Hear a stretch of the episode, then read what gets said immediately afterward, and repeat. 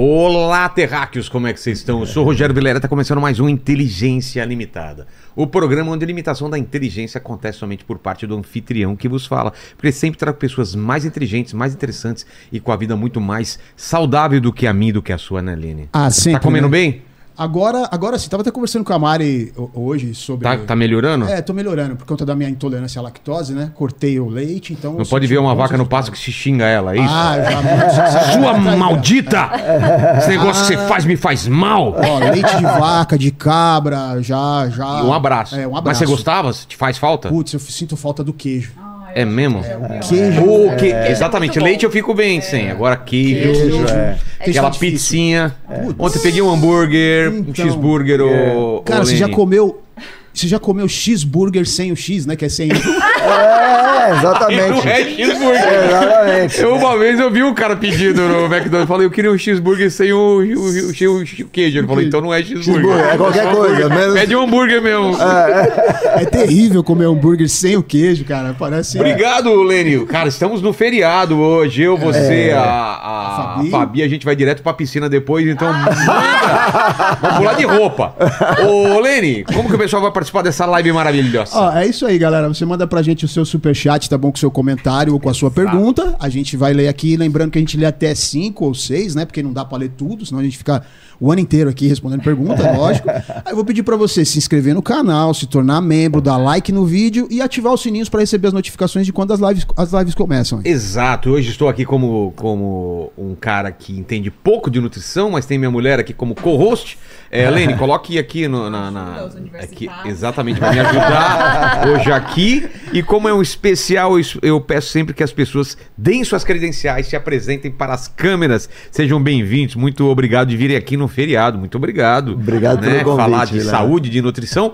Então, é, você, a tua câmera é essa, a tua câmera é essa daqui. Quem começa as mulheres primeiro, se apresente, dê suas credenciais. Obrigada, é um prazer estar aqui. Obrigada pelo convite. Bom, eu sou Luciana Lancha, nutricionista, também sou formada na área de educação física e trabalho com isso há muitos anos, na verdade, tentando ajudar as pessoas a entenderem que dieta não funciona, que não existe alimento bom ou ruim e que a gente, a alimentação é muito mais do que contar calorias, né? A gente precisa, faz parte de confraternização, de história, de emoção, né? A palavra comemorar já vem daí, né? Comer.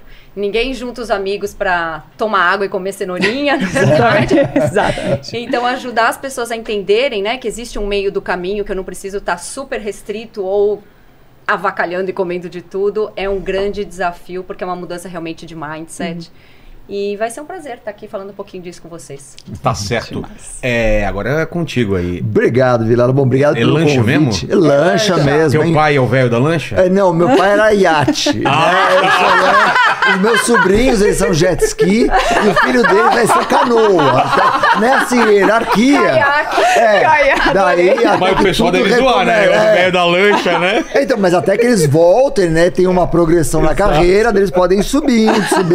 Um É normal. Dele, chama ele de Bolt, Dr. Bolt. O Dr. Bolt é legal, hein? Excelente. Só nos Estados Unidos é Dr. Bolt. É. Doc- Chamando o Dr. Bolt, chamando o Dr. Bolt. Olha que França legal. é Dr. Batou. É, Batot. Dr. Batou, Dr. Batou, exatamente. Ai, que maravilhoso. Vai ser presente para a câmera. Legal. Bom, meu nome é Antônio Herbert Lancha Júnior, eu sou professor da Universidade de São Paulo há 35 anos, completando hoje, hoje, bom. aniversário de 35 anos como docente da USP.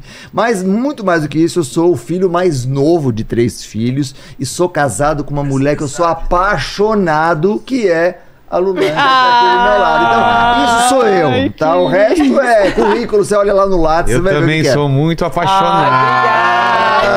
Obrigada, Ai, Jean. Ai, não, Dê. Eu já tava preparada aqui, gente. Nota, essa minha mulher é nota 10, de 0 a Obrigada. mil, nota 10.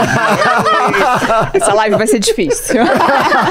Corre o risco dela não terminar bem. Pode ser, que eu me retire antes. Exatamente. E é o seguinte, o Lenny falou que eu tenho um defeito aí? Não. Ah, então fala pra eles. Cara, eu comi bola, esqueci de falar que ele é interesseiro. Eu sou interessante. eu peço sempre um presente para os meus convidados. Vocês trouxeram um presente inútil? Trouxemos um presente aqui interessantíssimo que é um livro de notas. Por que livro de notas? Eu adoro isso. Eu adoro isso. Só que assim, é, hoje em dia ninguém mais usa isso, né? É tudo no celular, É né? tudo no celular. você Mas vai eu tomar tenho nota. também, viu? Eu também tenho, mas eu assim, prefiro isso aí do que celular, eu não Pois troco. é, mas ele é hoje que. Dá o seu assim, celular então. Pode pegar. Aqui minhas notinhas Dá um aqui, bloco ó. de nota e se vira Ela- agora. Eu tô cheio de notinha Então, aqui, ó. posta no Instagram com isso daqui.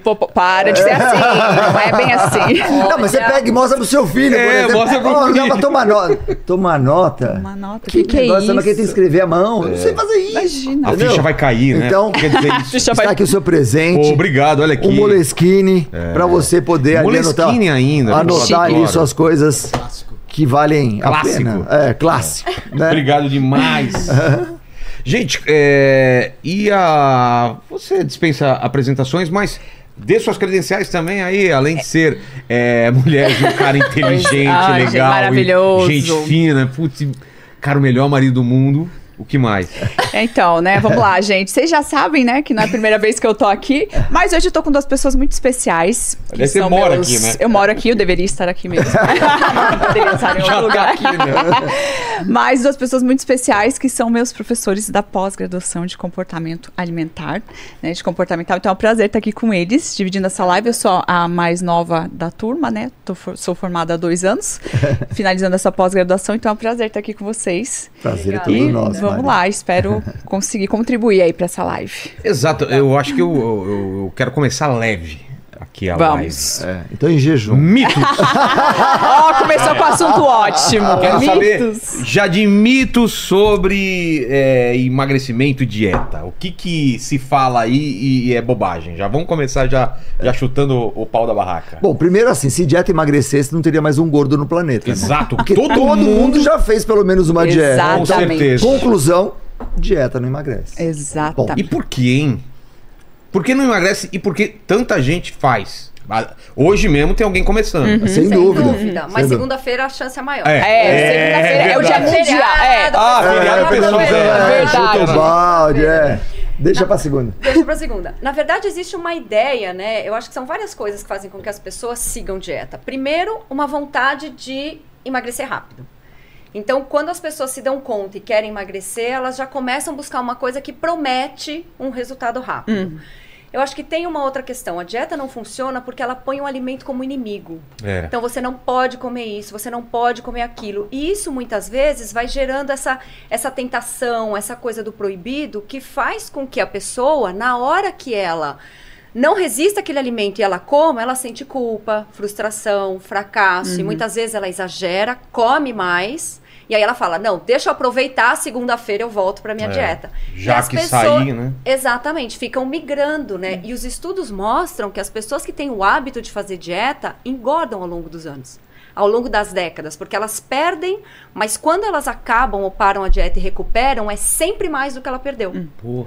Então ela vai fazendo uma curva ascendente nessa, nessa questão do emagrecimento, né? Ela vai ganhando peso. Porque a pessoa não aprende ali a lidar com aquele alimento, né? Ela vai se restringir muito e aí ela perdeu o peso quando ela volta, ela perde totalmente o controle, né? Eu vejo muito isso nas pacientes que chegam com essa ideia e é justamente isso que eu vejo que vocês fazem, que eu tento trabalhar nas minhas consultas, de fazer com que a pessoa aprenda a lidar com aquele alimento ao invés de ficar excluindo o tempo todo, É. né? Então eu É. acho que isso justifica, né? Quando a pessoa termina a dieta, ela fala, pronto, agora eu consegui, agora Exato. eu vou poder comer tudo de novo. Você é nunca assim. pegou paciente que se despede antes de ir pro consultório? Nossa! Ele fala, já que eu ia vir aqui hoje, semana passada eu comi tudo que eu queria, Demais, É. me demais. despedir de tudo que eu gosto. E todo final de semana É. tem essa despedida, né? Hoje é domingo, é. meu Deus, eu vou comer tudo que eu tenho em casa, porque E amanhã segunda-feira eu volto. E segunda-feira eu volto. E outra coisa importante, o alimento ele traz prazer. Se não fosse isso, a gente não comeria. Claro. né? Então, assim, é uma necessidade nossa de energia e a gente vai comer porque a gente precisa de energia. Então, quem traz isso para nós?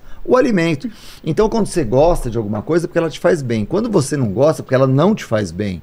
Então, quando a gente tomou o primeiro porra da nossa vida e a gente passou mal, a gente passou um certo tempo sem conseguir beber, uns dois não minutos. durou muito. É. É, então. Durou pouquinho. mas- Porque aquilo ficou guardado ali na nossa mente e tal. Mas isso é um lugar que a gente armazena tudo, que é o nosso sistema límbico. E eu até falo, né? Mulher que namora homem feio, ela tem lesão no sistema límbico. Não tem controle de qualidade. Então a gente não gosta de coisa ruim, a gente gosta de coisa boa. Né? E isso fica armazenado. Aí você vai lá, ah, não posso comer chocolate. Pô, mas ele ele é tão bom. Exato. Como E que eu vou viver sem prazer? ele? É, É, muito entendeu? triste, né? Então não é isso. Quer dizer, a responsabilidade não pode ser passada pro alimento. Senão é como isso- a Lu falou, né? Você gera um inimigo. Ele não é seu inimigo, ele é seu aliado. Se ele te traz prazer, como é que ele pode ser um inimigo? Né? E aí que vem um grande dilema. A pessoa fala, não pode, não pode, não pode, não pode. Daí ele come um pedaço e fala, mas nossa, é uma delícia. E aí? Como é que você confunde essa informação na mente dela e como é que ela vai trazer a solução disso? Exato. E quando você proíbe, assim, parece que o alimento fica melhor ainda, né? É. Porque você vai gerando um sentimento dentro de você. E quando você come, você fala, meu Deus, eu não posso viver sem isso. Você perde totalmente o controle, Isso. né? Quando você se permite e come um pouquinho por dia, parece que essa relação muda. Eu, eu falo isso porque foi exatamente o que eu passei, né? Quando eu fazia dieta muito restrita, me restringia, restringia, restringia. Quando eu via aquele alimento, eu falava, meu Deus, eu não posso viver sem isso, eu preciso comer, comer, comer. É. E quando eu mudei a minha forma de pensar e comecei a... a, a refiz a minha amizade, né? Com a, com a comida. Pazes, fiz né? as pazes. Deu a mão pra ela. dei a Do mão dedinho, pra- né? dedinho. Tudo mudou. Gente, não existe mais um alimento que eu perco o controle. Não, come, você come um pedacinho, ele se sente Mas satisfeito. você tocou um ponto super importante, Mari. As pessoas acham que o controle vem de eu tentar não consumir e restringir. É e negar, é né? o oposto. É negar, negar, Exato. O controle vem quando eu me permito. Uhum. Então, assim, eu posso. Bom, já que eu posso, eu gosto desse chocolate, é o que eu mais gosto, faz sentido. Eu tô com vontade de comer hoje, eu tô com vontade de beber, eu tô bebendo porque tá todo mundo bebendo. Só que eu só abro espaço pra fazer essas reflexões depois que eu me permitir. Quando eu não me permito, é aquela tentação, não posso, não posso, não posso, a hora que eu escorrego, eu desencadeio um ciclo que a gente chama consumo, culpa, recompensa. Já que eu já estraguei a dieta, Exato. deixa eu aproveitar que segunda-feira eu volto. Uhum. E a pessoa vai acumulando essa sensação de culpa, de fracasso, de frustração, porque na verdade ela tem a sensação de que ela não tem o poder de se controlar e que o alimento domina ela. Exatamente. E aí ela para de fazer, né? Geralmente, eu tenho Para. vários pacientes, assim, porque eles caem numa tentação dessa, e aí no dia seguinte ela fala, bom, eu já joguei fora, então eu não sou capaz. E não é Exatamente. isso, é só você começar de novo. A próxima refeição tá tudo bem. É se isso aí. saiu aqui um pouquinho, perdeu o controle, se não tem ainda né, esse controle sobre esse alimento, você vai. É uma coisa diária, não é do dia pra noite. Né? Isso. E, esse- e essa relação binária, ela fica maluca porque assim, o ca- o cara fala, não posso, não posso, não posso, não posso. Daí ele come, porra, um puta prazer. Fala, Nossa, que delícia. Na sequência vem culpa. Só que quando vem culpa, a culpa é um sentimento muito pesado. E daí ele precisa de alguma coisa mais gostosa. O que, que é? Outro pedaço. Daí ele comeu e fala, nossa, que delícia. Na sequência vem culpa. Ai, meu Deus do céu, alguma coisa muito gostosa, outro pedaço. Ele vai, vai, vai, até que ele tem o maior prazer da vida dele, que é ticar e falar, ufa, acabou. E aí ele associa que a dieta que não é legal. Né? Porque Exatamente. ele fala, meu Deus, eu não posso viver sem isso aqui, então fazer dieta é um saco. Mas porque as pessoas estão fazendo da forma errada. Exato. Exato, porque aí no dia seguinte ele fala: Bom, já que eu exagerei ontem, aquela famosa coisa da segunda-feira, detox. É. Ou jejum. Ou, e aí entra naquilo que o Vilela estava falando, dos mitos, Uhum. né? Das coisas que, na verdade, são estratégias que as pessoas buscam para tentar lidar com esse sentimento de culpa e com essa frustração. Então, já que eu exagerei, segunda-feira é o dia do da dieta detox. É. Ou é o dia do jejum. Exato. Ou eu vou fazer jejum. Só que ela faz jejum de 12 horas e depois ela come por 24. Exatamente. Porque isso. ela descontrola. Uhum. Então, é isso que você falou, fazer as pazes e acho que entender um pouco essa relação emocional. Porque a gente come quando tá triste, Uhum. a gente come quando tá feliz, a gente come para comemorar. Então, as pessoas muitas vezes têm uma coisa que a gente chama de fome emocional. É. Não é uma fome Eu tenho porque... isso muito. É? Tenho. E fome criativa também. Quando você tá Sim. tentando descobrir alguma coisa, alguma coisa muito importante, um trabalho mental muito pesado, Te dá um... me dá uma vontade doce ou de comer É. alguma coisa, entendeu? É. Principalmente de madrugada, assim, que você tá naquela. Gente, o que, que eu escrevo? Aí você tem que dar uma parada, come alguma coisa, e tem gente que é café, tem gente que é outra coisa. É. Mas pra mim é doce. É, e essa coisa que você falou, Vilela, é muito interessante porque o sistema nervoso central ele usa glicose. Daí o cara se proíbe consumir carboidrato. Só que quando ele faz isso, o que que muda? Muda o humor dele. É. Porque o sistema nervoso está falando, eu preciso de glicose. O, cinema, o sistema fica bem nervoso. Ele né? fica bem nervoso. Ele fica mais nervoso que ele já era, né? E aí você vai perceber o que é, né? O Lene gostou dessa, hein? O sistema fica bem nervoso, é bem tua, né? é bem nervoso. Já vi, Super legal. já vi que os caras nos comentários, eu tô começando a falar, putz, o Lene é mó tiozão aí, porque eles acham que você que faz aquela, aquela, aquela, os memes que estão sendo feitos, todo mundo acha que é você. É, pois você é. já ficou com fama Já peguei de... a fama já do- pegou. E, e o Rogério mudou bastante essa questão, né, amor? Porque É. você- eu- toda vez que ele começava uma dieta, ele falava: não posso mais comer chocolate. Ele fazia promessa, Ah, ficava é. meses É, agora sem tô indo comer. pro chocolate Agora, amargo, é, e ele tá super menos. controlado. Isso. É. Né? Eu, eu fui trabalhando isso Tem coisas nele, que me tiram vontade de doce, né? Café é uma coisa dessa, Isso. água com limão, entendeu? Então, assim, E tô achando algumas coisas. É, e o chocolate tem uma coisa interessante. Na composição do chocolate tem uma substância chamada anandamida. Essa substância ela age no sistema nervoso central, diminuindo muito a nossa ansiedade. É. Então o que acontece? É, as mulheres descobriram isso antes da gente. Porque na tensão pré-menstrual, o que elas comem? Chocolate. Sorvetão. Sorvetão de chocolate. É. Só que daí elas acabam comendo chocolate doce. É. Se elas migram para o chocolate amargo, uma pequena quantidade atende essa necessidade. É, então, já, já é melhor, então, o chocolate Já. amargo. É, porque você É. tem uma concentração maior dessa substância e ela vai te relaxar. Então, esse ponto é um ponto importante. Age é, não como uma droga, mas como se fosse um, um ansiolítico alimentar.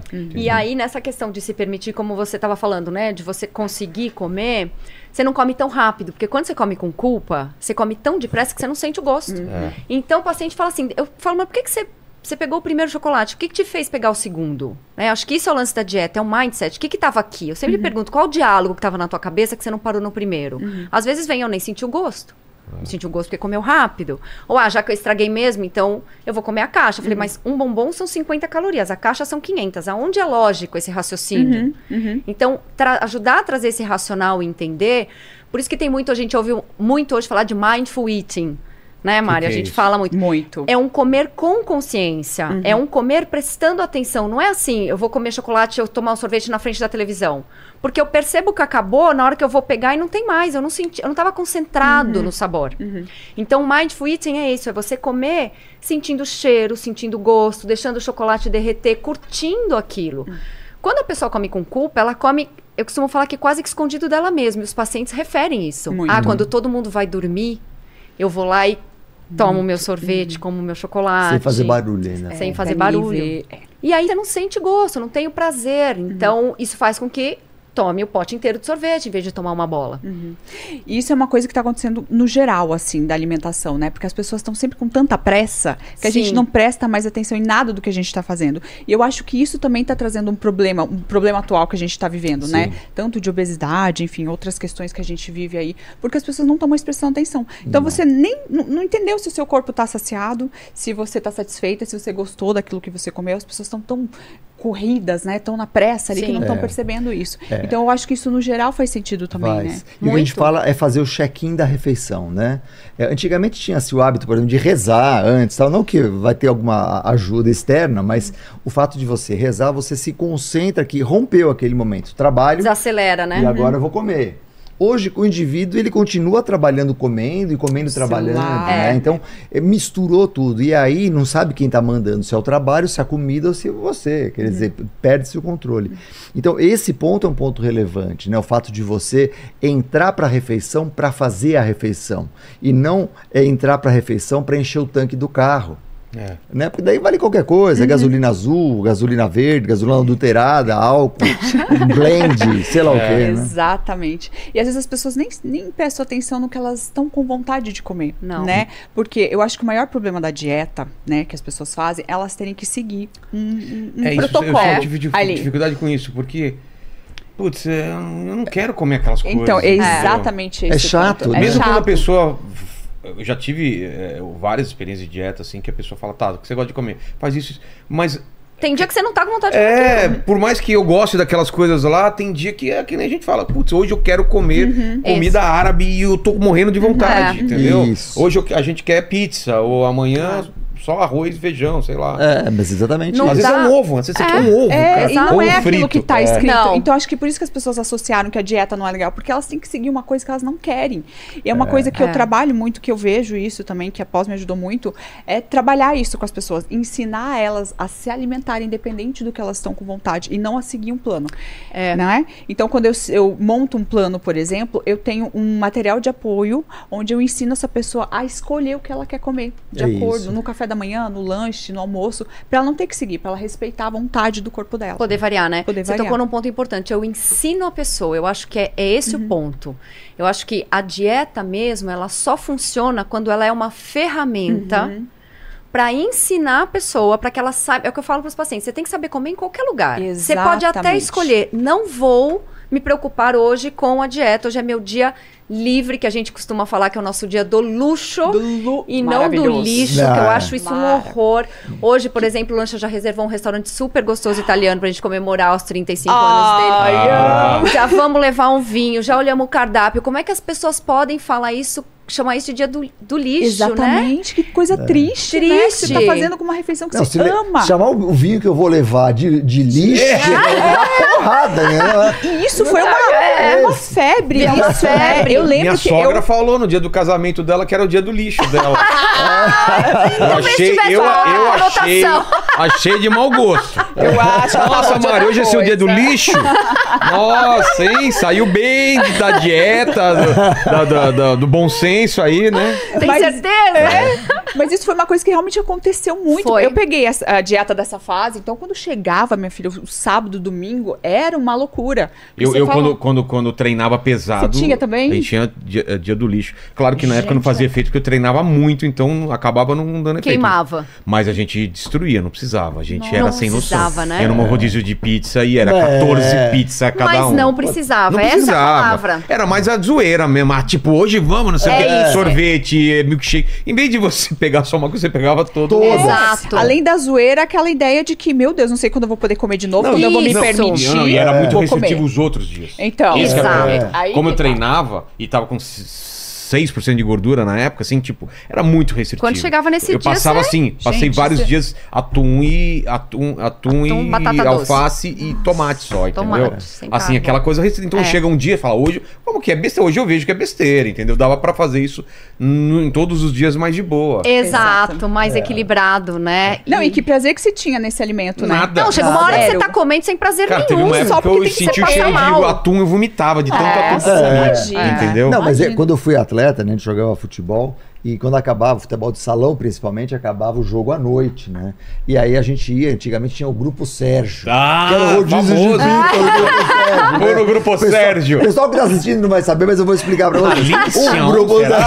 Alice de Vasconcelos, acho que tinha um. É, tinha um monte, tinha um monte. E aí o que acontecia? A perua do clube já parava no Grupo Sérgio, daí descia a molecada e pau, né? Dava preju pros caras. E a foto, a foto de vocês, assim, proibida a entrada. É, não, fechava a porta. É, Parava vocês fechava- não. não, Você- não, não. E não comia a borda pra comer mais, né? É, exatamente. E daí É, não comia, não queria comer aquelas que tinha verdura, né? Não, só queijo, era só- carne, né, né, né? E era competição de pedaço de pizza. A gente tinha isso também. Entendeu? Então assim, puta, eu consegui comer cinco pizzas, cinco pizzas inteiras. Pizza Nossa. inteira. Entendeu? Imagina, como moleque, pode? 14 anos de idade, não passava nem pelo aparelho digestivo, isso já ia embora. Era ligação direta, né? Boca lá pra fora. Né? Pode crer.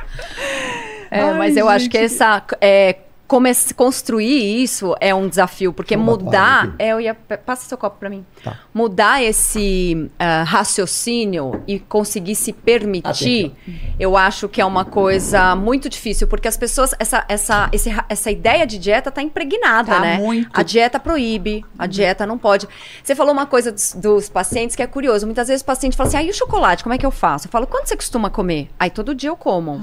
Falo, tá bom, então todo dia você vai comer um quadradinho. Só que a gente vai ter uma regra, duas regras, na verdade. Primeiro, na hora de comer, eu quero que você se pergunte: você tá comendo porque você tá com vontade ou só porque é um hábito? Ah, tá. Uhum, que tem muito isso. Porque às vezes é só pelo hábito, né? E segundo, você vai comer sentindo o sabor. Não vai comer na frente do computador, na frente. Você vai sentar num lugar, pegar um chocolate que você gosta, deixar derreter, comer devagar, curtir. Aí eles voltam depois de um mês. Eu falo, como é que foi a história do chocolate? Quantos você comeu por semana? Ah, não comi. Olha lá. Eu falei, como não? Acho que só o fato de eu saber que eu podia perdeu a graça. Olha, exatamente É, então. isso. É Você já maluco, pegou isso no né? consultório? Nossa, demais. Na hora que você permite, ele fala: Bom, eu posso, eu quero. Porque aí ele faz um. Não é assim, eu não posso. Não, eu posso, eu A quero. minha mulher ah, nem podia permitir sair tá com outras mulheres, então, pra. Ah, Vamos fazer esse teste? não vou Porque aí, se não é proibido, não, aí gente. passa a vontade, né?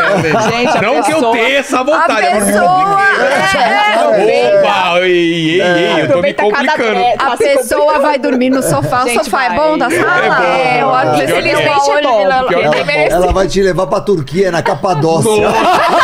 Coloca no balão sem ninguém e deixa ele, ele murchando, né? Ele vai, ele vai. Capadócia. Sabe quando a gente foi pra Turquia na Capadócia? Eu entendi porque chamava Capadócia. Por quê? Porque no meio do quarto tinha uma- um negócio de água assim enorme, gigante. Que quando você ia andar no meio da noite, você ia. Tropeçar? ia Capadócia. bat- Capadócia, Ah, ali, dá uma- Ali que ia dar uma capadócia, né?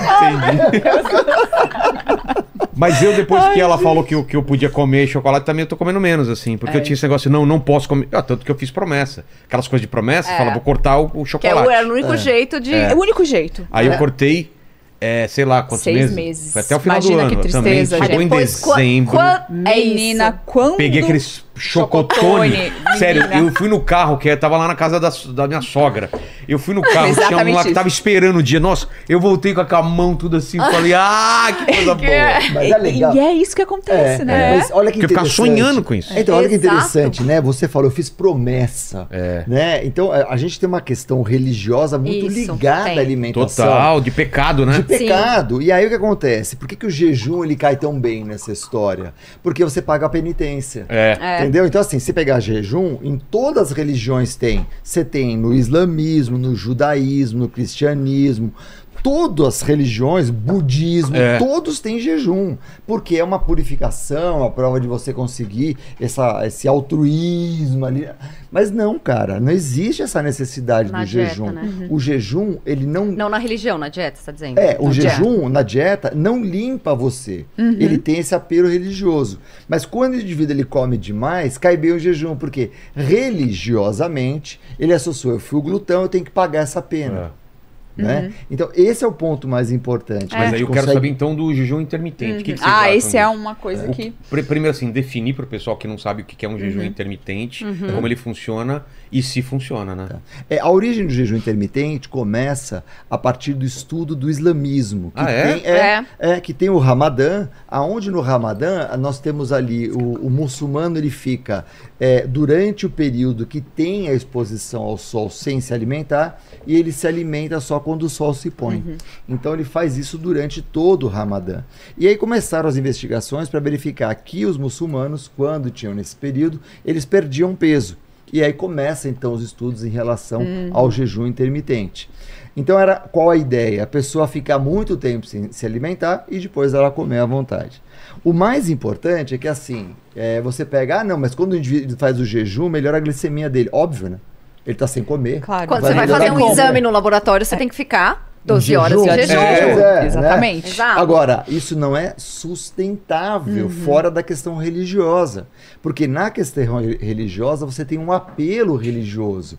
Na vida como ela é. É nós muito difícil, É, né? você não tem um apelo religioso. Então o indivíduo está lá no trabalho, estressado, sei lá, ela ficou ansioso com alguma coisa, ele vai querer comer a mesa. É que, na verdade, a gente já faz um jejum naturalmente quando dorme. Quando dorme, Lógico, exato. né? De 8 horas, É. 10 horas, É, talvez. 12, você não come, é, você não come logo que você dorme, mas. Então vamos É. lá, 12 horas. Então, assim, a gente já faz um jejum. Já. Só pra deixar claro pro pessoal. Sim. O que vocês estão falando é, é de um jejum maior É. do quê? De 24 horas, de É. do quê? De 18 horas. Que popularizou muito. Popularizou muito. Existem, na verdade, várias ah, Estratégias. intervalos de jejum.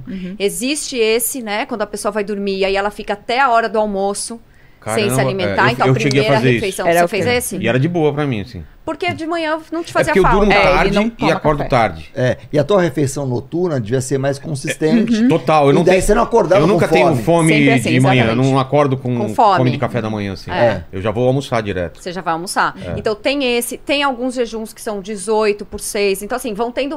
Tem várias alternativas, na verdade, dessa estratégia do jejum. O que a literatura mostra a longo prazo é o seguinte: a estratégia que realmente ajuda as pessoas a emagrecerem é aquela que é sustentável a longo prazo. Ponto um. Então, assim. A adesão tem que ser boa, Fundamental. tem que ser uma dieta com alimentos de alta qualidade nutricional, porque não adianta também ele faz o jejum e depois, quando sai do jejum, Come, qualquer coisa. qualquer coisa, come um monte de, né, de tranqueira. É, e, e essa questão da o que a gente percebe muito na prática clínica, no consultório, é que as pessoas que tentam fazer o jejum, às vezes não na próxima refeição, mas às vezes no dia seguinte elas descompensam. E aí elas percebem que elas comem muito mais do que se elas tivessem feito pequenas porções de uma forma mais frequente. Então, é, a gente não tem encontrado resultados na literatura que sustentam que a prática do jejum ajuda a emagrecer mais. Entendi. A longo prazo. Porque na- enquanto a pessoa está fazendo, pode até ser.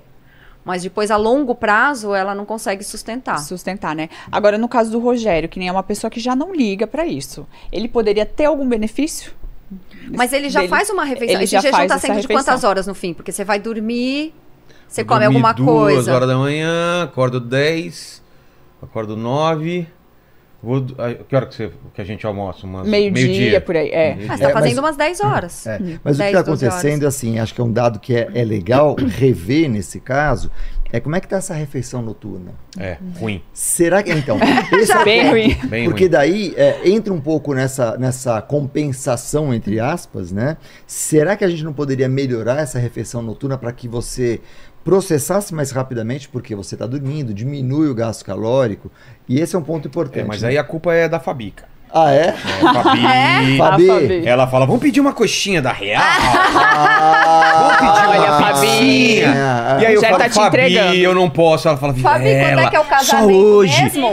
Pois Ela é. fala assim, só hoje, Tô de Vilela. olho, minha Só paciente. hoje. Quando é Coxinha que é o gostosa. casamento mesmo? Coxinha gostosa, vai, Vilela. Obrigada. Setembro, né? Vilela, só hoje. Sabe, ela fica assim, sabe, é, o, é o diabinho, fica, Vilela, só hoje. Ela é o diabinho, ela é o diabinho. É brincadeira, ela, ela, ela fala Vilela.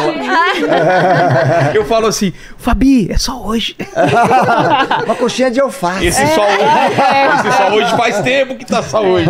Mas esse só hoje e o diminutivo, né? Quando a pessoa fala assim, só um chocolatinho, É. só uma colheradinha. Diminutivo, parece que o, diminu, o diminutivo é o contrário, né? que Uma feijoadinha, É né? que nem minha colheradinha de Nutella, é aquela de arroz. Nossa Senhora, É uma, é. só uma colheradinha. Não, a pessoa que inventou Nutella deveria morrer da pior forma Na possível. forca. Você sabe que é Porque, cara, a Nutella é uma coisa É maravilhosa. Maravilhosa. Não é? Eu, a gente É. come todo Se final de falasse assim, o semana. inferno é feito de Nutella, você não Vamos! pensava. Ô, Deus, Deus, eu não sei não. viu? Maravilhoso. O que, que Não, tem mas olha, todo final de semana, no nosso café da manhã, Festivo, que é de sábado e domingo. Não Tá. tem Nutella. Só que quando é, é feriado prolongado também vale. Mas o que, que é? Nutella no pão que vocês passam? É, é assim, café da manhã festivo tem ovinho com a gema mole, pão Ah. francês com manteiga, Ah.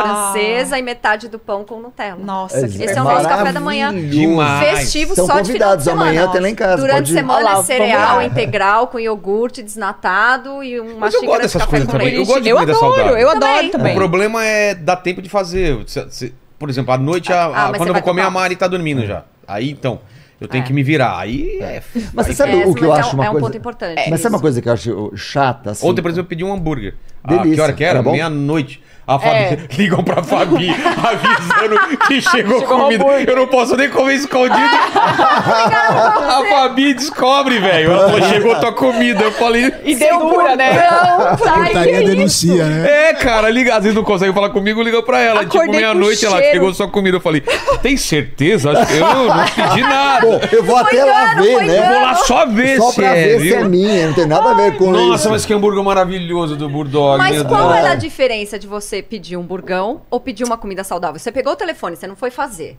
É. O que que nessa Não, hora... Assim, é mais difícil na madruga ter, mas tem, né? Não, mas é indulgência, né? Quer dizer, você vai É buscar indulgência. comidas mais Sim, gordas. sim, sim, sim, Por que sim. as pessoas bebem quando chegam em casa? Por que as pessoas comem comida gordurosa quando chegam em casa? Ah, o dia foi pegado hoje, É, eu vou é beber uma alguma coisa. Eu É, mereço. exato, eu mereço. Então, É. isso entra numa região neurológica que faz todo esse controle. Mas ó, eu vou falar a verdade, a Mari sabe, eu adoro salada. Eu como uma baciona de É. salada, mas aquela salada com manga, sei lá, no meio, com aquelas coisinhas Com assim. nuts, nozes, nuts. Ai, queijo Chega a de minha cabra. sogra faz uma, faz uma salada que é alface, salada quase não tem. alface e, E limão e sal. e limão e sal. A gente adora, Eu falo, só não, sal. isso não é Ele salada, odeia. né? A gente melhorou agora, amor. É, Agora colocou tá até um azeite agora, né? Junto com azeite limão. É, com limãozinho e sal. Tem que ter um temperinho, Não, não né? tem Uma como. coisa Também tem que assim. deixar apetitoso, né? Mas isso existe muito, né? A comida como forma de recompensa, né? Che- A pessoa assim, à noite, cansada. E é o que eu falo, a gente fala muito isso, né? Eu falo muito isso pro lancha. Todo mundo tem seu dia de cão. Você chega em casa e fala, hoje eu mereço. É. Vou enfiar o pé na jaca, porque eu... agora quando todo dia eu chego em casa e eu mereço uma barra de chocolate, tem alguma coisa nesse dia que não tá legal. Então, quando a gente trabalha o comportamento, a gente. E vamos falar a verdade, ninguém merece todo dia, né? Pois é, a E não ser todo que a dia é pessoa. uma merda, desculpa. É, não é, não é assim também, né? Todo dia é isso. Que vida é essa sua que você tá vivendo, cara? Melhora essa vida Melhor aí, da vida, bom. Muda de vida. Exato, mas é essa pergunta que eu falo pro paciente. O que, que tá de tão ruim na tua vida? É. Às vezes eu me arrependo de fazer essa pergunta, confesso. Porque às às vezes Às ela começa a falar, né? Realmente é, tá eu- ruim, né? É que nem minha mulher, fala, na época ela trabalhava num lugar, ela falava, ah, eu dei meu trabalho, então eu falei, sai do trabalho. Ah, mas eu gosto das pessoas, ela, então fica no trabalho. Falou assim, mas eu não aguento minha chefe, falou, então sai do trabalho. Aí eu falo, mas eu ganho bem, eu falo, então fica no trabalho. Não tem outra opção, ou você fica ou você você sai. Pois é. Você vai perder coisa boa e Tudo vai... É, é, Toda tudo escolha é uma renúncia. Exato, Exatamente. Toda escolha é uma renúncia. Tudo não terás, isso. né? É, por isso que ela fica casada comigo. Ela vê as coisas ruins, mas vê Ela as coisas boas. Ela bom. pesa e fala, ah, Toda escolha é uma renúncia. É. Ela, quando chega em casa e te vê, nunca precisa de uma recompensa na comida, é isso? Oh, Agora, agora você fala, agora é você isso, fala, agora é, é isso. isso, não Ela tá esperando. nada. Deve É. ser assim. Nossa, Mas tem uma arrasou, coisa importante que assim, a depressão tira a fome, entendeu? Pra mim, tira. Pra mim, tira. Tem gente que fala que depressão come mais. Eu, quando tô triste, eu, eu como menos. É, mas- Pra mim, comer. por exemplo, quando eu fico nervosa, tensa, eu, eu brinco que eu tenho, tipo, borboleta no estômago, me trava, eu não consigo comer. Tem Eu sou gente assim. que quando tá nervoso, Precisa comer. tudo que vê pela É, frente. comer a borboleta. Mas essa foi uma coisa legal que você falou, que você falou na pós, que é, a gente tem que tentar negociar, não negociar com o paciente, mas Fazer fazer, ele pensar. pensar Isso. uma forma dele rela- relaxar que não seja o chocolate, então. Exato. Já que ele tá tendo um dia tão ruim, o que, que ele pode fazer pra melhorar esse dia ao invés de estragar ele mais ainda, Exato. né? Descompensando. Porque quando ele busca o chocolate, ou às vezes a bebida, ele tem um prazer imediato seguido de culpa, de frustração, de sensação de fracasso. Então a pergunta muitas vezes é: o que, que faz do seu dia um bom dia? Como é que a gente pode pôr coisas bacanas no seu dia, simples, para você não chegar todo dia precisando de uma recompensa? É. Então eu já ouvi coisas do tipo assim: ah, se eu consigo uma vez por semana ir no salão. Né, e cuidar do meu cabelo e fazer assim, e eu não sei o que funciona pra ele, porque por exemplo, eu odeio salão de cabeleireiro, eu não tenho, eu tenho preguiça desse programinha. Mas pra paciente funcionava. Eu falei: "Então vamos É toda sexta-feira de manhã?" Ela falou: ah, ela faz massagem, eu faço unha". Eu falei: "Legal. Quanto tempo você não vai?" Putz, seis meses. Então você percebe muitas vezes que a comida tá entrando porque a vida meio que foi atropelando Pô, faz nessas muito coisas. sentido isso. Se a Muito. pessoa acha prazer em outras coisas que Claro. não comida, Exato. já não tem uma muleta aí, né? Porque senão É a muleta... aí. se- Porque É. a comida é a coisa mais fácil, ainda É mais tá mais hoje com- próximo. Não, É. hoje em dia com entrega de comida, Nossa. a É, coisa... claro. Eu imagino que pra vocês piorou, né, o trabalho de vocês. Na pandemia, pandemia, piorou, né? nossa. Porque piorou. quando eu era solteiro, mesmo que eu quisesse comer de madrugada, abrir a geladeira não tinha nada, esquece. Você não Já vai era. pedir. Exatamente. Hoje em dia, qualquer hora, você pode Você pedir consegue qualquer, qualquer coisa. coisa. Exato. Exatamente. Exato. É, e- E, e a pandemia fez muito isso, né? Porque É. a pandemia, o que aconteceu? É. Só sobrou comer e beber. É verdade. Não tinha mais nada. Muita As pessoas gente- não conseguiam sair. Muita gente conseguiam- engordou, né, na pandemia. Fazer Muita exercício, nada, E né? tem uma outra coisa É. que é importante assim, né? A questão da, da pandemia mostrou isso e a nossa vida ela ficou ainda mais econômica. Ela já era. Mais sedentária, né? mais sedentária, né? Porque imagina, há 15 anos atrás, você jamais imaginou que você podia apertar dois botãozinhos no celular e aparecer um carro preto com motorista na porta da tua casa, né? Então isso não existia, essa coisa para milionário. Hoje você aperta o botãozinho, aparece um carro Você preto pelo menos andava até o ponto de táxi, né? Nossa, é mesmo, né? Você exatamente. Hoje, hoje você não, pode, não precisa nem falar Caramba. comigo. Eu não quero falar com Você Caramba. avisa, quero viajar O em vem até, silêncio. tua- o cara vem Esse até cara tua te- precisa nem casa. é falar. O cara verdade. te pega em casa, te leva no destino, você não precisa falar nem oi e nem tchau. Você Eu não quero aqui. falar. Você, Você você só assina. Você é. só assina, né? Você Não acende, ela falar. apaga a luz da sua casa, Alexa, acende, a luz, Alexa, apaga. Você não Então, levanta. A nossa vida tá ficando cada vez mais econômica. verdade. Então, antigamente você levantava pra trocar o canal da televisão. Nem É, eu era o controle remoto do meu pai, né? É, Moleque, vai lá. Vai lá, vai lá. É. tá, né? É. Tem que fazer força. Mas aí, você falou de uma coisa que você falou lá numa aula também, que a nossa vida tá muito sedentária. Só o Super. exercício programado também não é o suficiente, né? E Você fala eu achei- programado, é o- programado, a é- academia. Boa academia. academia. O que mais né? é? Porque a gente tá... Eu, por exemplo, sabe o que eu mudei? Eu comprei uma mesa que levanta pra eu trabalhar em pé também. Sabe aquela mesa que... Sim. Isso já muda Cara, muito. porque me incomodava. Imagina, eu fico muito tempo escrevendo. Sentado. Então ficar oito horas, não sei o que, virar a noite escrevendo. Agora, cara, eu, eu, eu coloco a mesa alta e Perfeito. escrevo. Escreve de pé. E, e você você sente melhor de estar escrevendo Claro, de pé, cara. claro. Não sei por quê. É. Tem uma explicação? Tem, lógico. O nosso dia tá ficando muito barato e a gente fica muito sentado. E as pessoas falam assim: ah, eu tenho que cortar carboidrato porque me dá gases. Não, dá gases você fica sentado. Ah, é? É. Ficar sem dar gases? Claro, né? Porque Então, Mari, aí, ó. Ah, agora eu tenho uma desculpa. Agora- Paquito, Paquito fica muito tempo sentado aí, né? É, Exato. aí. Na live do Pirula, ele ficou aí soltando gases, então, né? Eu que aguento aqui. Ele já soltou do seu lado, né, cara? Na- já soltou na frente de convidado aqui. Ah, constrangedor. era Rover frouxo. um- Cara, Rosca Fralda, frouxa. fralda, fralda pra ele. A fralda impede? o- Não, impede, Não, né? não, não, só filtra. Só filtra. Diminui um pouquinho. Coloca a fralda com aquele é, com, a- com cheiro de, de florais atrás, né? é. A Mari Aí não fica bosta. A, bo- a- a mesa do filé ela não baixa mais. baixa mais. Então ela Só vai de se pé. apossar, é. Né? Ah, Coloca uma fralda com florais e fica bostas do campo, né? Com o teu leve É. toque de lavanda. Exato. Ah, mas isso quer dizer, o cara trabalha 10 horas por dia. Se ele caminhar 5 minutos a cada hora, já são 50 minutos caminhando. É. Então, assim, ah, ah, mas tem efeito de treinamento? Claro que não. Mas tem efeito de gasto energético. É. É. completamente diferente. Treinamento é programado, é frequência cardíaca, é intensidade, é outro papo. E é curioso que quando você fala isso pro paciente, ah, que andar sem morar no segundo, você usa escada? Não, por quê? Uhum. Ah, não serve, não adianta. É muito pouco subir dois andares e descer. Faz diferença, Não né? é. Ao- Aqui tem escada pra caramba. Então, Então, faz diferença. Eu Faz. falo pra ele, porque ele não consegue, eu falo, se você subisse essa escada toda vez que você vai pro porão, já seria um baita de Fica com exercício. o celular no São bolso. quatro. A Mari, a, a Mari, é, ela quer atrapalhar minha vida. Eu quero achar a solução, porque a, ele a humanidade, o ser humano, inventa o elevador. É, o seu Schindler. E a gente tem aqui, aí a pessoa Na próxima viagem, em vez de avião comigo, vai caminhando até lá. Entendeu? A gente vai até Fortaleza, por exemplo, né? A gente vai fazer não sei o quê, vai andando pra fazer exercício, então. Tô brincando, tô brincando. É óbvio que. É que são pequenas coisas que já podem eu, mudar eu- o dia de eu, alguém. Eu né? só desço de elevador aqui quando eu vou fazer o programa, porque o elevador é tão lento, a crise de carga, que eu venho estudando o convidado durante o. O elevador. Ah, tá. Beleza, belezinha. É, mas gente. isso é um cuidado tem que ter na escada, porque hoje tem gente que cai, Meu porque desce filho, a a gente tem que falar, o filho, não anda na escada É. e olha no celular. Porque ele fica com o celular e anda na Exato. escada. E aí toma um nem, capote. nem anda na escada, nem anda É, no celular. exatamente. Mas você tocou num ponto importante. É interessante quando você falou de viagem. Muitas vezes meus pacientes viajam. E aí, por exemplo, Europa, Estados Unidos nem tanto. E aí eles falam, nossa, eu tomei vinho todo dia, eu comi mais queijo e eu não engordei. É, eu falo, a pega o celular e olha quantos passos você deu em média A por gente dia. anda muito. Cara, viagem. 20 Muito, quilômetros no dia. muito. É. A- a- não as últimas viagens que a gente fez, porque foi em excursão com o pessoal que levou a gente. Mas as viagens que a gente fazia, roots, que não tinha Nossa. nada reservado, nossa, a gente andava pra caramba, andava É muito. mais. É. E é uma Pegava, delícia, subia a né? montanha, descia Você a nem montanha. É muito legal. E você conhece a cidade. Chega de noite no hotel, você toma um banho, você capota, É. né? Você tá exausto. Você fala, tô tão cansado. Você vai olhar no celular, 21 mil passos. Exato. Exatamente. 30 mil passos. E aqui você pega pra ver, dá 200, às vezes mil.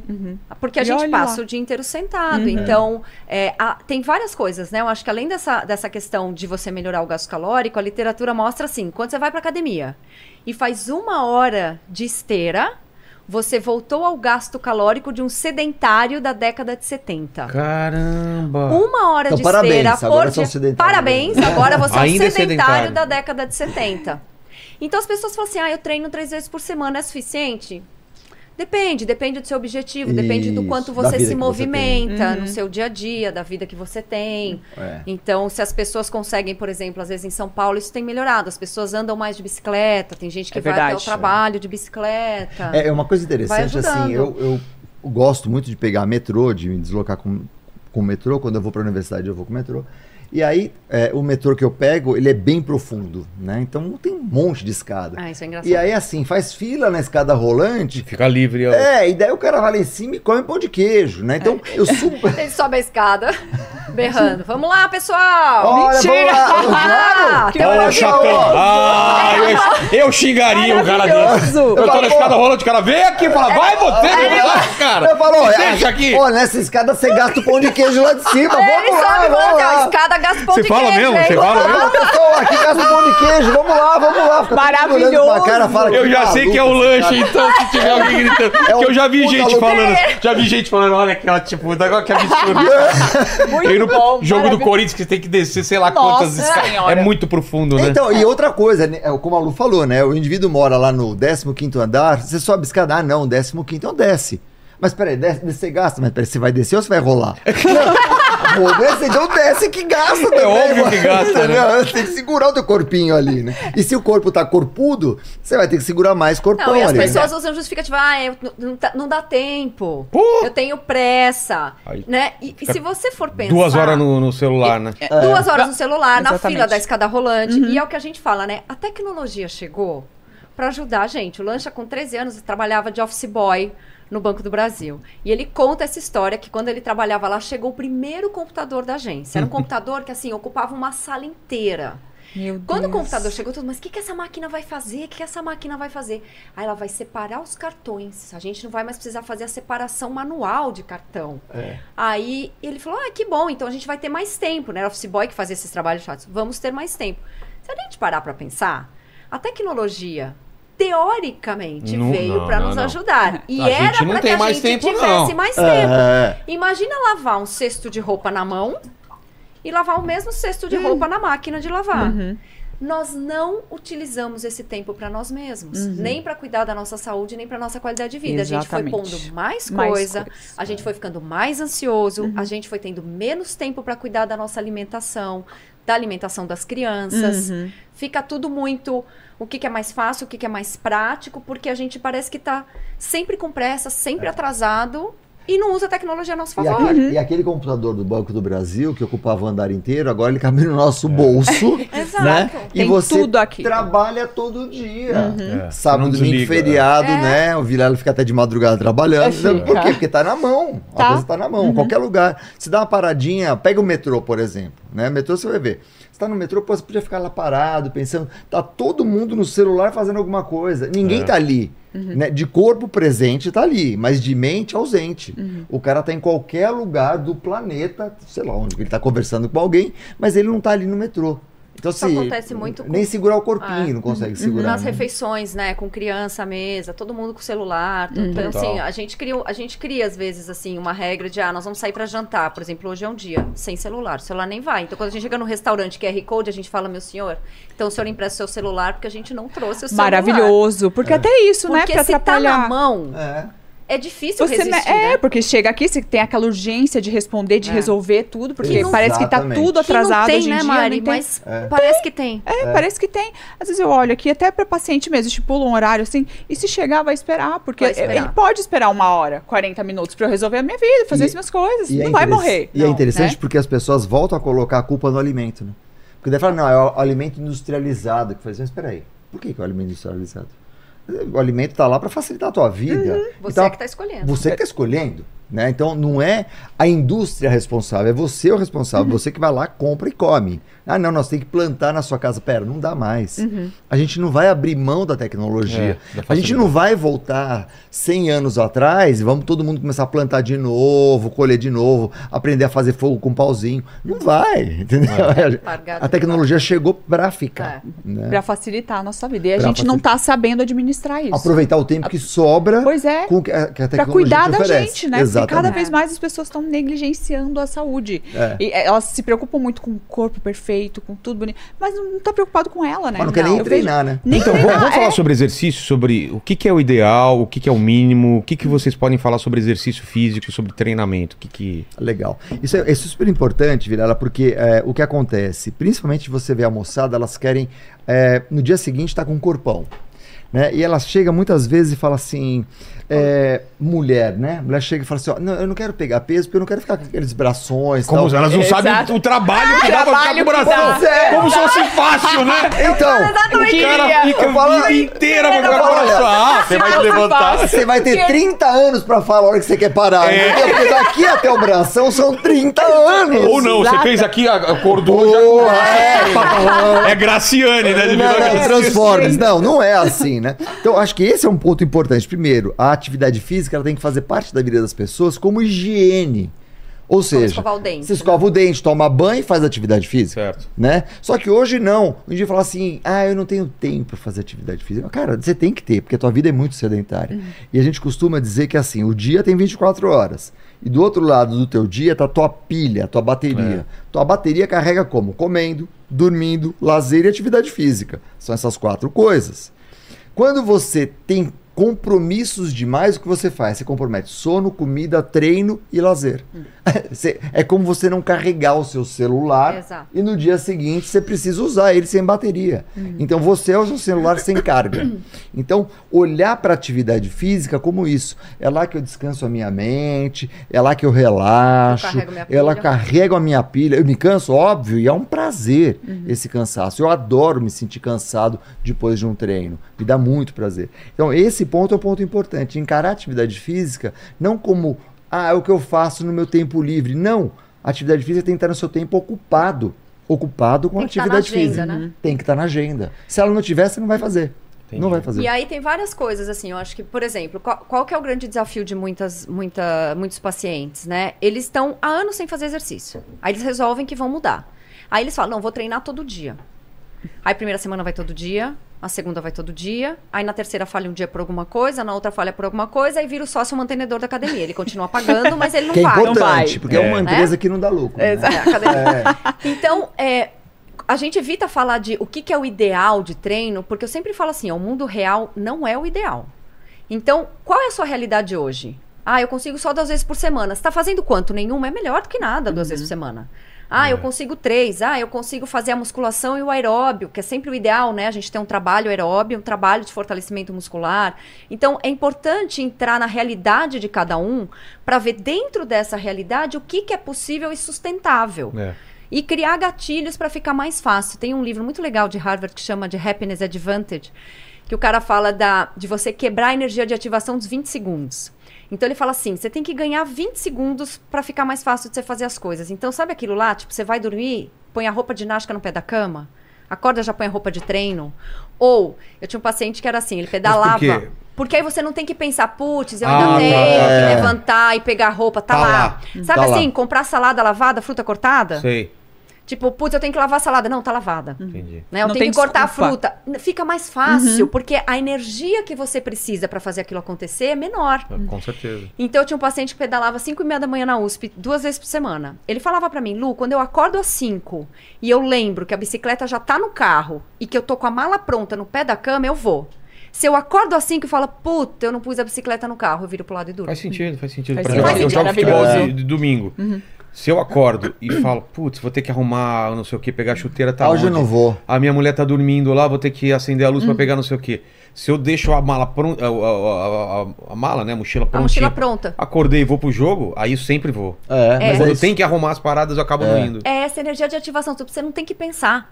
Você já. É o, é é como o se. slogan da Nike, né, Lu? É, eu adoro esse slogan da Nike. Just do it? Just é, do it. Porque assim, não Faz. pensa. Ai, É. quantas séries, eu vou ter que treinar, eu vou correr. Não, just Você do sofre it. Põe a antes, roupa né? e vai. Vai. Exatamente. É, o personal trainer que a gente tá, tá- tá- chamou pra treinar, ele perguntou assim: você queria começar por qual série? Ele falou: o pessoal fala muito bom dos Sopranos, né? Do Lost.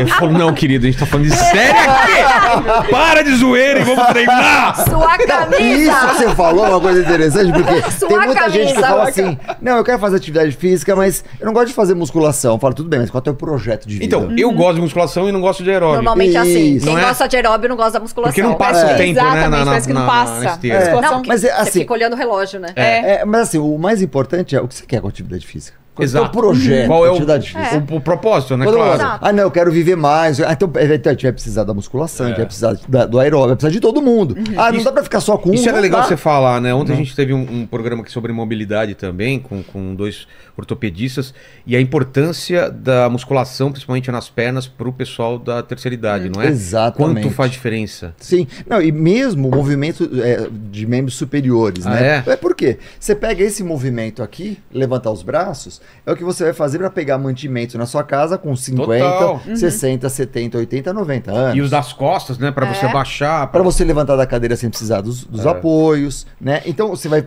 pegar o seu avião, você vai pôr a mala no bagageiro.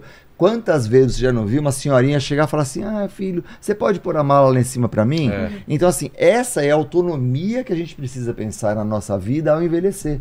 Né? Como a gente quer envelhecer, né? É, na Europa você vê muito velhinho viajando de trem, por exemplo Com a bicicleta. com a bicicleta. O cara chega de bicicleta na estação de trem, dobra a bicicletinha, não sei o que ela põe no trem, pega a marinha, pum, põe lá, e o cara tem 80 anos de idade. Maravilhoso. E ele cruza a Europa, ele faz aquilo, tudo quanto é tipo.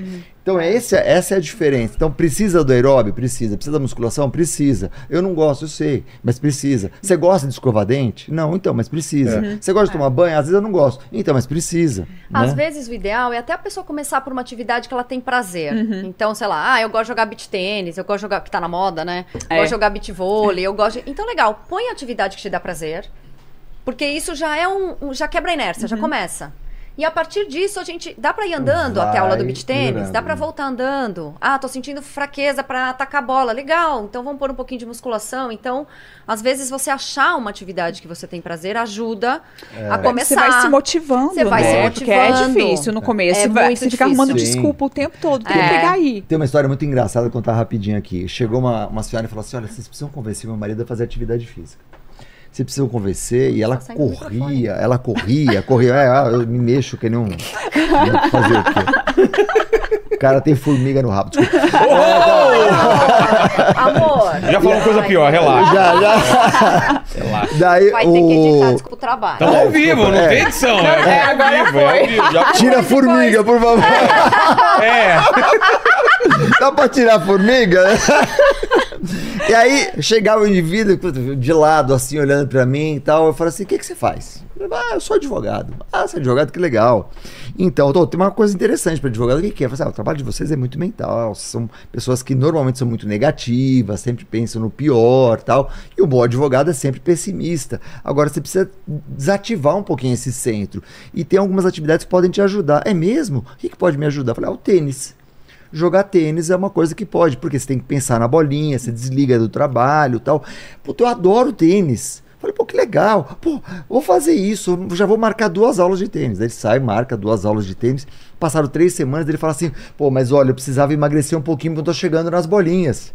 Aí ele descobre que ele pode correr, que ele precisa fazer a musculação. Mas se ele não tiver uma cenoura da atividade física, alguma É. coisa que dê prazer dele fazer, ele não vai fazer. Não adianta chegar com uma planilha de treino lá, chata pra cacete, que o cara não vai fazer. É. Né? Não dá prazer pra ele. né?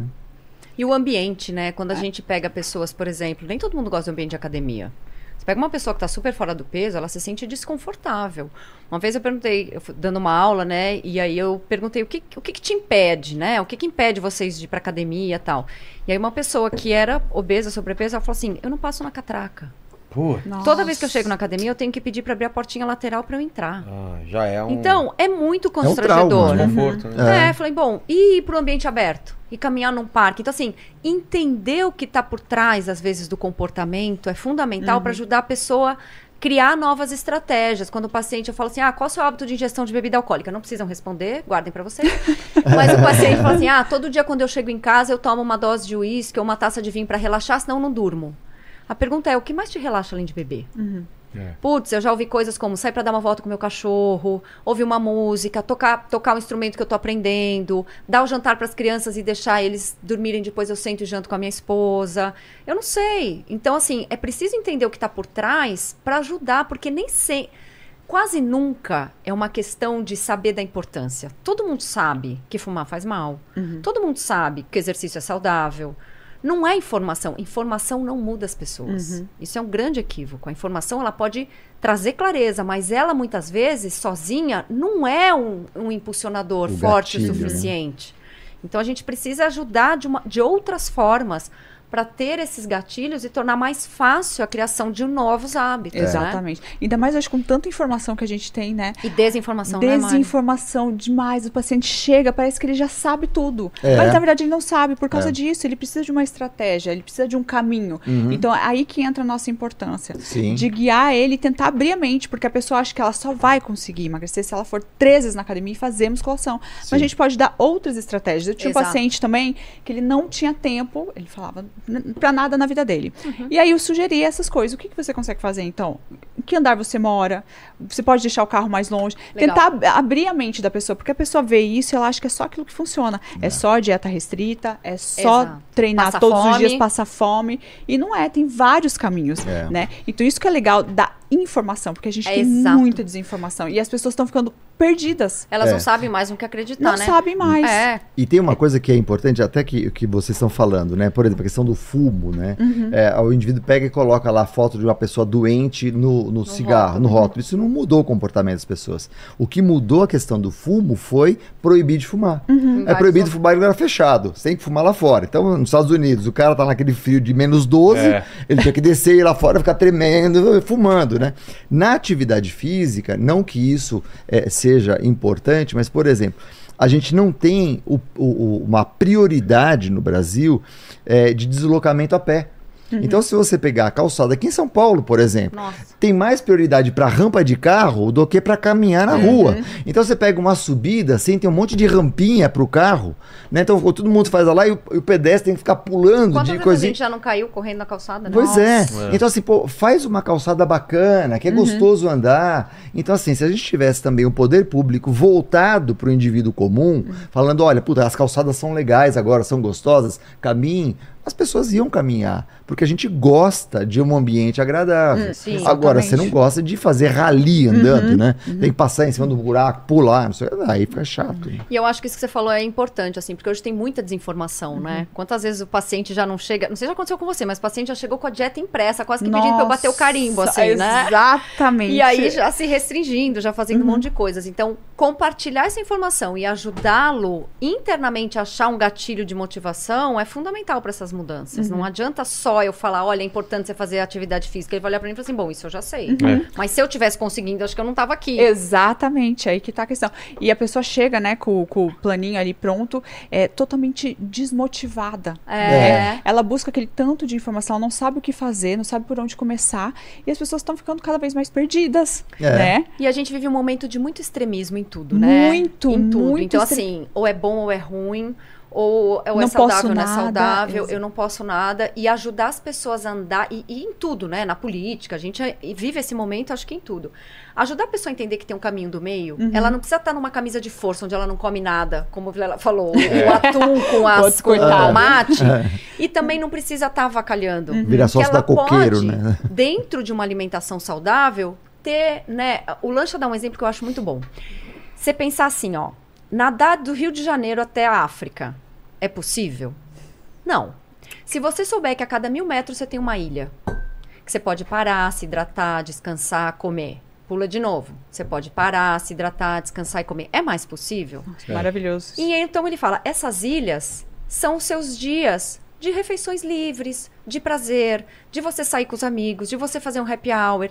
E aí a pessoa sempre pergunta: mas quantas ilhas eu posso pôr na minha semana? Quantas dessas coisas eu posso fazer para chegar lá na África? Ele fala: não sou eu que quero chegar, é você. Em quanto tempo você quer chegar? Uhum, Maravilhoso. Então você define, porque o que precisa é conseguir chegar lá.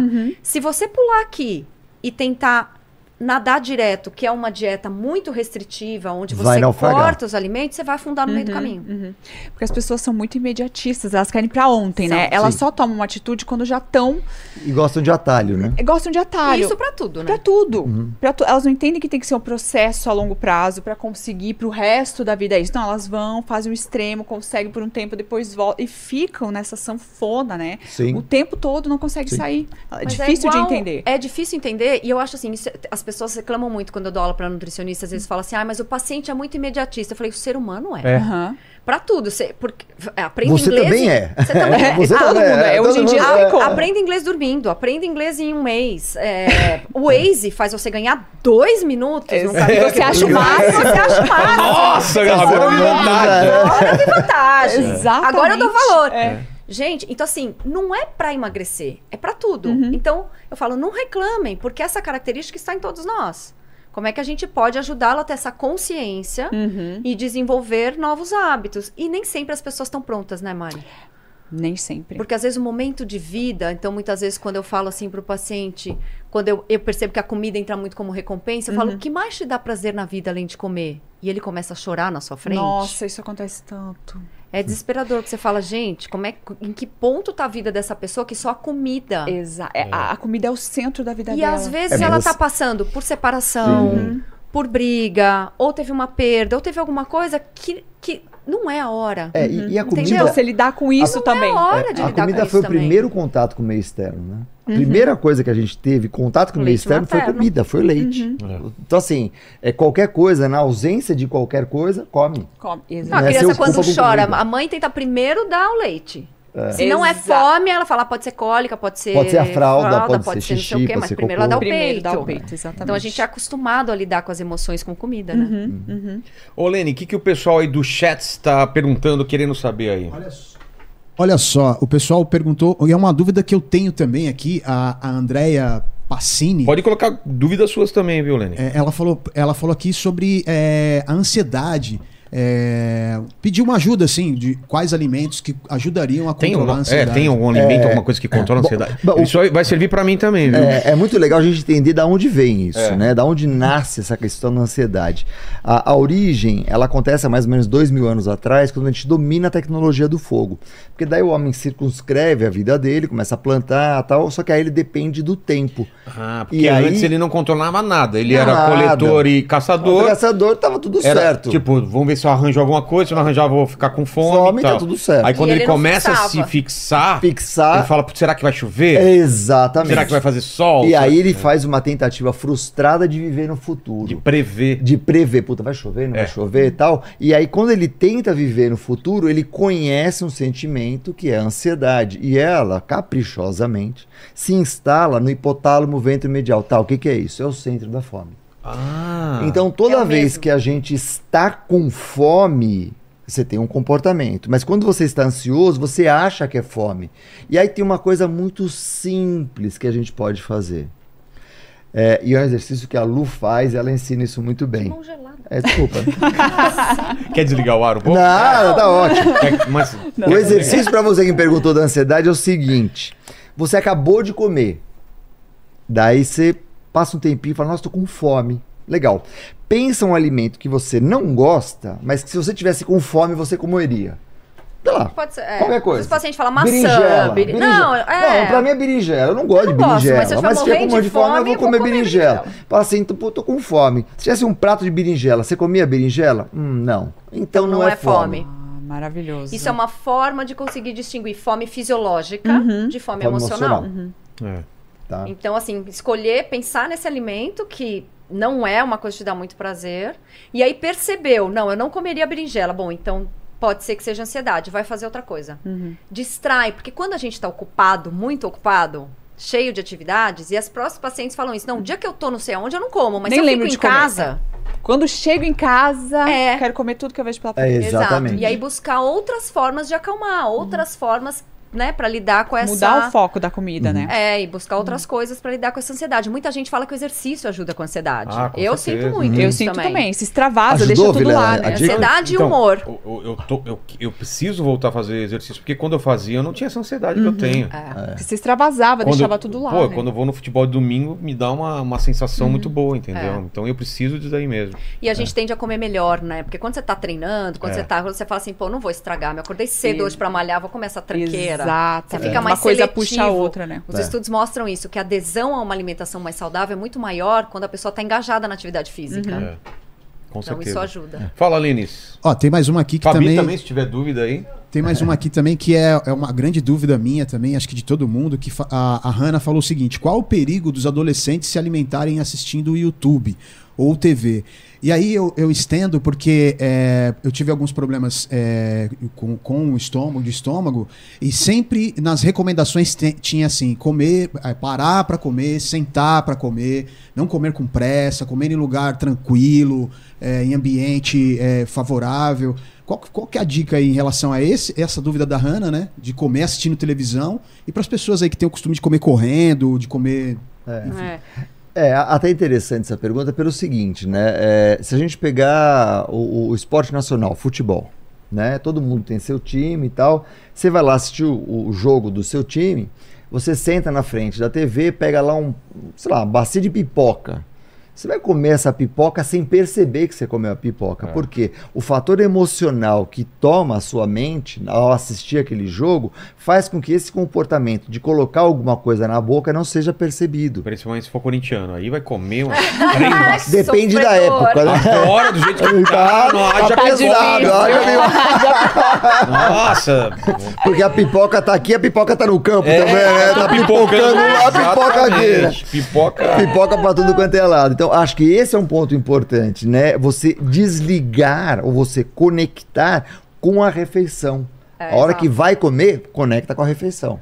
né? Porque Então, é aquilo que a gente criar um falou hábito. do mindful eating, né? Você comer assistindo YouTube ou essa moçada comer na frente da televisão, da frente do videogame, eles não estão conscientes daquilo que eles estão comendo. Outra coisa, eles não estão conectados com o quanto eles precisam comer para ter uma sensação de saciedade. Porque a gente para de comer por duas, de duas formas, né? Uma, porque o estômago encheu. Então é o alimento que começa a encostar ali na parede, aí ele ativa uns sensores e fala: "Deu". Deu. Só que isso é perigoso porque o estômago com- É- é elástico, né? elástico. E o outro que é um que é um melhor para controle de peso e para né, para realmente é controle das, do que você precisa é um mecanismo mais lento, porque a gente precisa comer, começar a passar o processo de digestão, absorver, os nutrientes chegarem no sangue, o cérebro detectar e falou deu. Raramente a gente para pelo segundo, a gente para pelo primeiro. É. E aí dá 15 minutos você fala, nossa, comi mais do que eu precisava. É. Porque 15 minutos depois, os dois mecanismos estão funcionando Uhum. ao mesmo tempo. E quando você come na, desconectado de si e desconectado da comida, você sempre vai comer mais do que você precisa. Porque você não vai estar prestando atenção se eu já tô bem, se eu não tô bem, se o que eu comi foi suficiente, não foi suficiente. Então, isso também, comer mais devagar. A gente come É muito rápido. Uhum. Quando você come assistindo um jogo do Corinthians, por não dá exemplo. tempo, né, do sinal chegar. Não Por dá isso que é tempo. importante a gente comer devagar, mastigar. Né? Antigamente falava pra mastigar 32 É, vezes, isso 33 daí. vezes. É, que mas tão isso aí também, Ninguém... pelo amor de Deus. Também é demais, né? Uma, Não duas, precisa- É, três. contando, mas Putz, quanto mais você... esqueci uma. Sabe uma volta? Na outra eu mastigo 34. Tinha Fala coisa muito que isso. é interessante. Todo mundo tem aquele dia que você tem 10 minutos pra almoçar. Aham. Faz parte da vida. Só que a gente internalizou isso. Parece que todo dia a gente tem 10 minutos É. pra almoçar. Uhum. Mesmo quando você tem 45. Você engole a comida. Uhum. Então, desacelerar, né, nessa hora de parar, realmente prestar atenção, se conectar com o que você vai comer, é fundamental para que esse mecanismo de saciedade funcione de uma maneira mais eficiente. É, E introduzir alimentos nessa refeição que também façam isso. Então, iniciar pela salada, porque a primeira parte já vai ocupar um espaço com uma densidade calórica baixa. É. E você não vai ocupar com uma densidade calórica alta. Porque se você chegar lá já comendo carne, arroz, feijão, você tem que encher seu estômago de carne, arroz e feijão. Você consome a salada, ele já ocupou um espaço com salada importante. Daí você vai ficando mais calmo também, né? É. Ô, Lene, a Fabi quer fazer uma pergunta? É, ela isso? quer fazer uma pergunta Então aqui. vamos lá, Fabi. É. Eu queria perguntar a importância da necessidade de pesar a comida, porque eu tenho muita preguiça, assim, ou às vezes eu tô atrasada, ou na correria e acabo esquecendo de pesar. Então, é muito importante mesmo eu ter que pesar pra seguir a Eu dieta. sinto, eu sinto no estômago pesando, assim. Ih, essa, Mas daí não é a Eu comida. essa né? comida pesou, viu? Sinto peso na balança. Na eu subir na balança. É fácil, Fabi. Você pesa antes de comer e depois de comer. O que, que aumentou É a o- diferença. É o, quanto É, você é. comeu de comida, É. entendeu? Fabi, muito legal essa pergunta, porque assim, é, a gente costuma falar muito isso, né? A, a vida do paciente não tem que se encaixar numa dieta. A dieta é que tem que se encaixar na vida de um paciente. Então, não dá para eu exigir ou querer que a pessoa pese os alimentos e eu não acho que isso é fundamental. Muitas vezes você consegue usar medidas caseiras, consegue usar algumas estratégias, come a salada primeiro, ou coloca metade do prato em salada, depois você coloca legumes e o resto que sobrou ali do espaço você põe de comida. Então, existem outras estratégias mais fáceis no dia a dia do que essa de ficar realmente pesando a comida. Tem paciente que fala, ah, eu gosto de pesar. "Bom, pesa no começo para dar uma referência de Uhum, quantidade. ter uma noção. Mas não precise, isso não é fundamental. O fundamental é você começar a se conectar. Peraí, o quanto eu preciso disso para estar satisfeito? Quanto eu preciso comer? Ter essa coisa da salada dos vegetais, dividir o prato de uma maneira que é fácil no visual e que não precisa ficar pesando. É, e eu acho que o pesar deixa a pessoa mais Neurótica. neurótica. Ah, o tempo tem. passa um pouco, ela, ela não tá nem prestando atenção Não. no quanto ela precisa. Eu, eu tenho uma coisa, eu olho o prato, eu sei exatamente o que eu vou comer. Exatamente. Como assim? Eu já tenho uma conexão tão Antes de comer. Antes de comer, quando eu monto meu prato, eu sei exatamente o que eu vou comer. Tudo aquilo ali. Eu não coloco nem a mais nem a menos, Ah, você não entendeu? fica repetindo? eu, já te- eu já tenho noção do, do que o meu corpo Ah, precisa, entendi. de bater o olho. Às vezes eu tomo café mais tarde, aí eu coloco menos. Você entende? Já Você já tem tá essa percepção. Sim. Entendi. Agora, a pessoa fica. Eu sempre faço isso com os meus pacientes, eu tenho material de medida caseira. Porque a pessoa vai Isso. levar a balança pra todo lugar, ela Ah, não, não. vai desconectar da dieta. A dieta vai estar ligada nela o tempo todo. E aí vira o centro da vida, O né? centro da vida, eu tenho Não que pesar. Passei, meu Deus, a banana passou. E agora? É. Tira a banana, como É, a banana, vou é isso engordar por causa Você disso. estimula esse comportamento Você neurótico. estimula. É, É. isso que eu falo pro É paciente. verdade. Pra ele aprender a entender o corpo dele. É, até ele pesar uma vez, pra ele ver a quantidade, Fabi, acho que essa é uma dica Uhum. legal. Você pesa uma vez, viu a quantidade, desenhou o Tá, prato. segue. Acabou. Segue. Maravilhoso. Entendeu? Uma vez. Agora, pesar todo dia Nossa. é a mesma coisa que subir na balança todo dia. Dia. saber se emagreceu ou engordou. Quer subir na balança? Gosta de subir na balança? Sobe na balança sexta-feira de manhã. Só. Só, ponto. Por que sexta de manhã? Porque você vai ter o padrão sexta Uhum. de manhã, depois do café da manhã, depois do número um, número dois, Uhum. depois do banho e tal, não sei o que lá. É esse Você o tá momento. mantendo o padrão. Daí você tem um padrão, né? E aí você sabe se tá Você tudo tocou num certo. ponto importante. As pessoas às vezes se avaliam pesando todo dia. E o nosso peso, quem já fez isso sabe, né? Varia muito. É. Varia muito. às Cara, vezes. eu sou baiacu. Eu tô, é verdade, eu sou um puta O baiacu. Mancha faz um voo de avião, ele De chega 12 a dois horas, 2, 3 quilos assim, né? Baiacu. Nossa, é cara. feito baiacu, entendeu? Então assim, eu vou ficar preocupado com a balança. Então, Amanhã, depois do nosso jantar com vinho hoje, a Nossa, moça vai estar mais nossa, vai ser total, vou dar 10 um- quilinhos. vou tá- ela vai correr comigo, eu vou estar rolando do lado.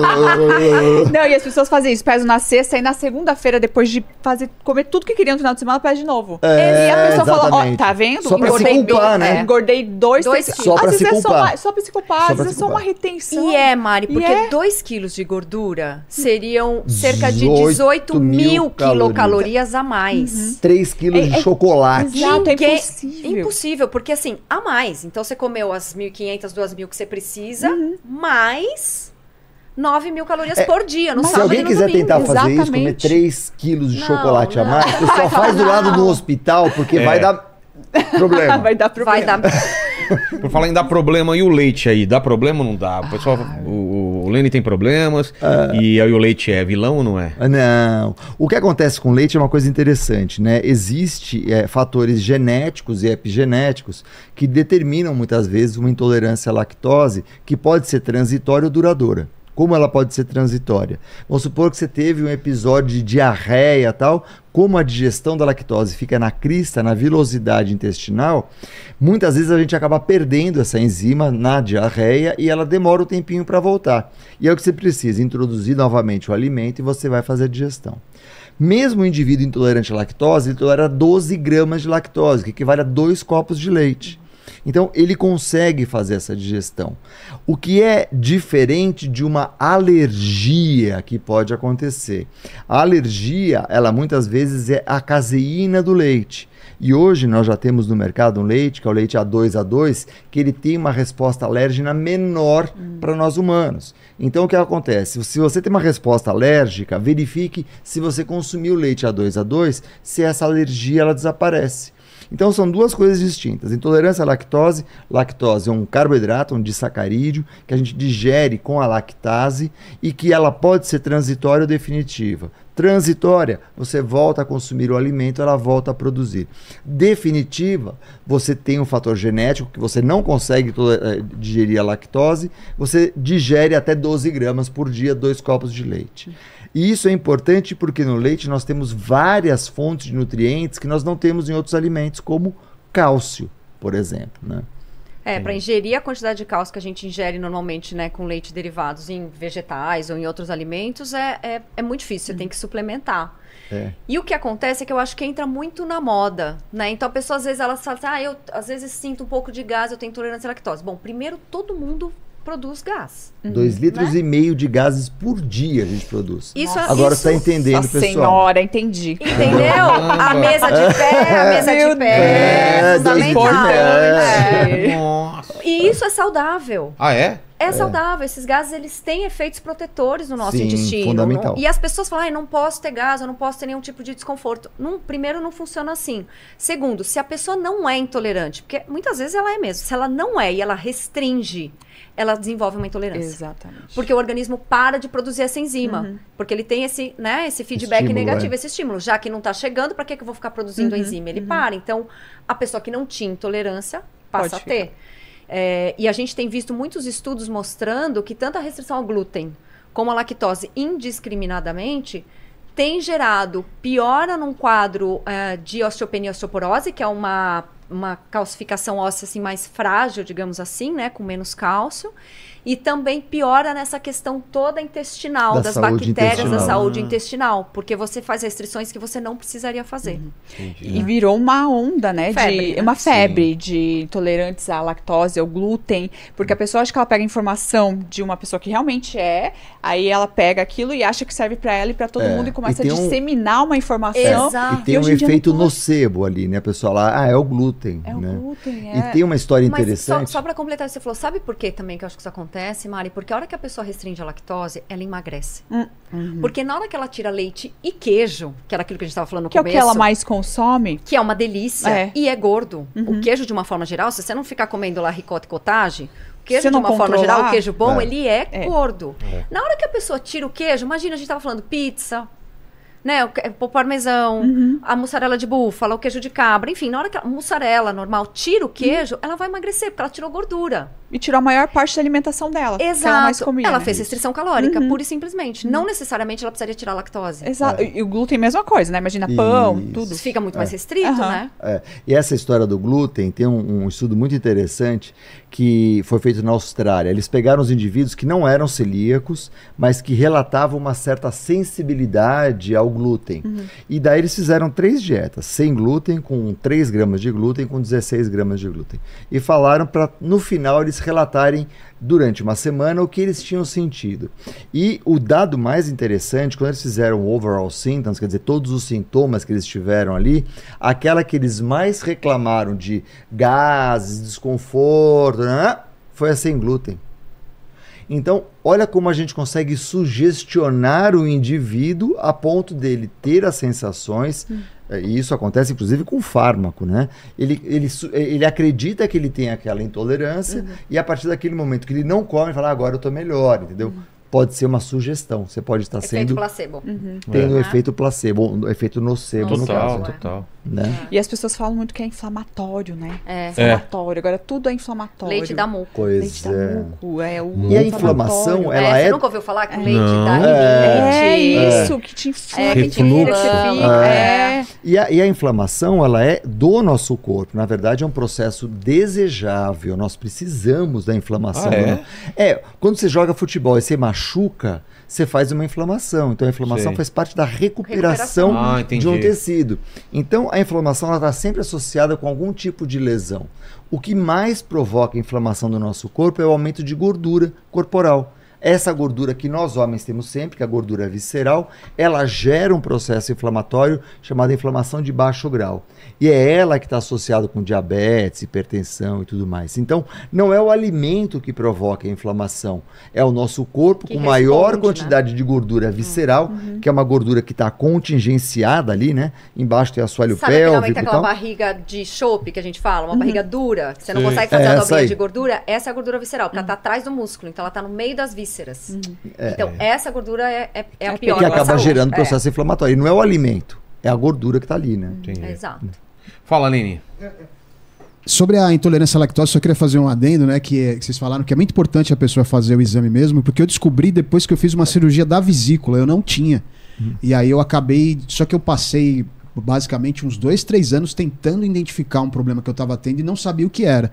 E aí, por último, o médico falou: vamos fazer o exame de intolerância à lactose, que inclusive é um, é um exame chato de fazer. Né? Ah, é? Você tem que colher sangue, é, de, é, são sete coletas de sangue a cada 30 minutos. né? Isso, é uma curva glicêmica. É, então aí foi aí que eu descobri que eu nem imaginava, porque automaticamente eu parei de comer carne e comecei a comer muito queijo. Uhum. Porque eu achava que a gordura da carne é que estava me fazendo mal e era ao contrário. É. Lenin, não que eu quero que você faça isso, mas na literatura, hoje a gente fala que para que você possa fechar o diagnóstico da intolerância à lactose, são dois, dois exames importantes. Um é esse que você fez e o outro, impreterivelmente, é a biópsia intestinal que faz por colonoscopia. Um pouquinho É, eu fiz então. também. Você fez? Ah, e aí deu. Ah. Aí deu. Aí deu É, então, isso. exatamente. Aí sim. É isso que é importante que as as pessoas pessoas entenderem.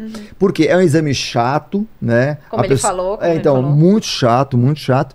E você precisa desses dois para falar, eu de fato sou intolerante. Uhum. E não fazer um examezinho banal. Não, não, não. É um exame sangue, de como de esse que ele cabelo, fez de- e depois fazer a biópsia intestinal.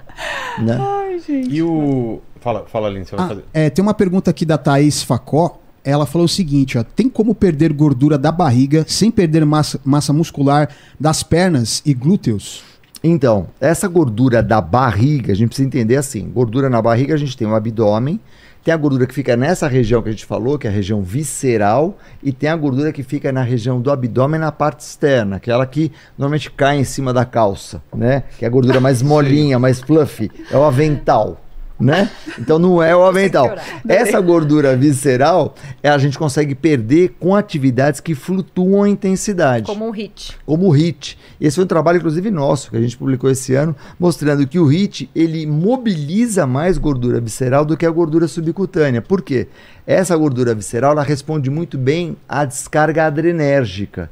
Então, quando você faz o HIT, você descarrega mais adrenalina e você consegue mobilizar mais essa gordura visceral. Então, sim, Aline, dá para você perder essa gordura visceral fazendo atividade física de intensidade flutuante. Aquele índice de massa corporal, é isso? IMC. Isso daí tá em voga ainda? Passou essa ideia? Qual que é? Clinicamente, não. Clinicamente não. Clinicamente Para não. estudos populacionais, sim. Ah, é? Por exemplo, ah, a gente vai fazer uma seleção de pessoas com eh, obesas, com IMC acima de 30, por exemplo. Ah, no- na prática clínica, não por quê? Porque ele só leva em consideração peso e altura. Ele não distingue esse peso, se é massa magra ou massa gorda. Então, por exemplo, se a gente fizer o IMC do Paulinho, vai dar um IMC de obeso. Entendi. Porque ele é muito pesado. Paulo Musi. tá Exato, falando. Paulo Paulinho, Musi. de Paulinho. É, Eu, eu- eu fiquei pensando quem é Paulinho. Porque, desculpa, eu não, não é, chamar ele de Paulinho. Maninho, um beijo pra você.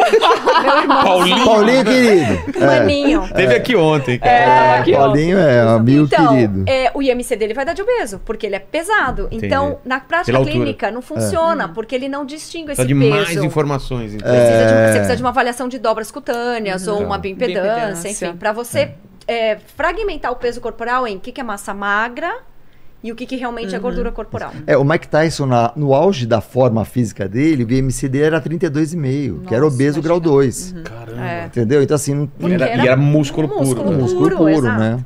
E aquele pescoço também enorme que ele Isso, é. Cara, o pessoco dele, Meu velho. Deus nunca- céu, não dava pra enforcar o cara, né, velho? só comia orelha, né? É, Qual que era o prato dieta- que dieta, né? O, orelha do Evander pontas- Holyfield. pontas de orelha, do Evander Holyfield. e crua, né? Crua. Fala, Lênis. Cheia de fibra. Ó, é o seguinte, a Mari, é Mari Cop, Klopper. Klopfer. Klopfer, Mari, não isso. acredito que você tá Ah, você aí. conhece? Mandou. Ai, É. Ela falou aqui, ó, é, Ju e Lu, amo vocês e estamos juntos sempre. Mandou. Oh, Ah, meu amor, um querida. beijo pra você. Foi minha aluna de iniciação científica na univa- universidade, a Mari, nutricionista comigo. de altíssima competência. Muito legal, Com muito legal. Obrigado, Mari. profissão das nossas. que legal. Mari. Ai, que legal. E aí, ó, tem a Dalete Sampaio, ela falou que é o seguinte: eu tenho compulsão alimentar, já passei com nutricionistas e psicólogos, às vezes acho que eu mesmo me saboto pra não sair dessa, desse estado de obesidade. É, aí ela pergunta no final: é possível isso? Né? Acho que ela tá perguntando se realmente é o problema é ela mesmo, né? Se é possível se sabotar, né? É. Muito, né? Muito. Infelizmente, É. essa é uma realidade. E nesse caso, se realmente for um diagnóstico de compulsão, né, feito, quem faz diagnóstico de transtorno alimentar é um médico psiquiatra, não somos nós Uhum. nutricionistas. Se tiver esse diagnóstico, ele precisa realmente de um acompanhamento multidisciplinar. Ele precisa muitas vezes do psiquiatra, do psicólogo, junto com o nutricionista, com o profissional de educação física, enfim. Precisa de uma equipe aí multidisciplinar, porque é preciso trabalhar a origem, né? Muitas vezes a causa, de onde isso vem, é, desconstruir algumas coisas, e aí precisa de uma equipe, né, Mari? É, não tem como. Sozinho não, é muito difícil. sozinho não é muito difícil. É, é. e uma nutricionista que entenda disso. De- Com é, né, que faça essa, essa ponte com o psiquiatra, Uhum, sim. com toda a equipe, para que tenha sucesso o tratamento. É, uma Exato. nutricionista que tem um acolhimento também, É. né? Porque eu, eu vejo tanto julgamento, chega paciente pra mim, assim, que me relata umas coisas que eu falo, gente, é um caso que a pessoa precisa de uma empatia, de uma mão É. mesmo, de alguém falar pra ela que ela vai conseguir. É, mas sabe, né? Mari, eu acho que empatia é, tá, é, é algo em desuso. o ser Muito, humano né? não sabe mais o que é, empatia. Gente, porque Né? não tem cabimento. Às vezes a pessoa, a pessoa só precisa escutar que ela é capaz, que ela É. vai conseguir. Tem paciente que chega com indicação de bariátrica, de Ozempic, que também tá É, no na auge, moda. agora na moda. É. Com- E ela fala assim, Mari, eu simplesmente falei pro médico que eu não queria. E ele ignorou o que eu tô Ignorou. falando. É. Porque eu estou com sobrepeso. Ele falou que eu não sou mais capaz. E eu falei pra ela, eu falei, claro que, você é capaz, não tem como. Você vai conseguir, eu estou Sim. com você. Então tem seis meses essa paciente perdeu 40 quilos. Ai, sem que precisar de máximo. nenhuma Sensacional, interferência. Ela está realizada, a vida dela mudou, a relação com a comida dela mudou.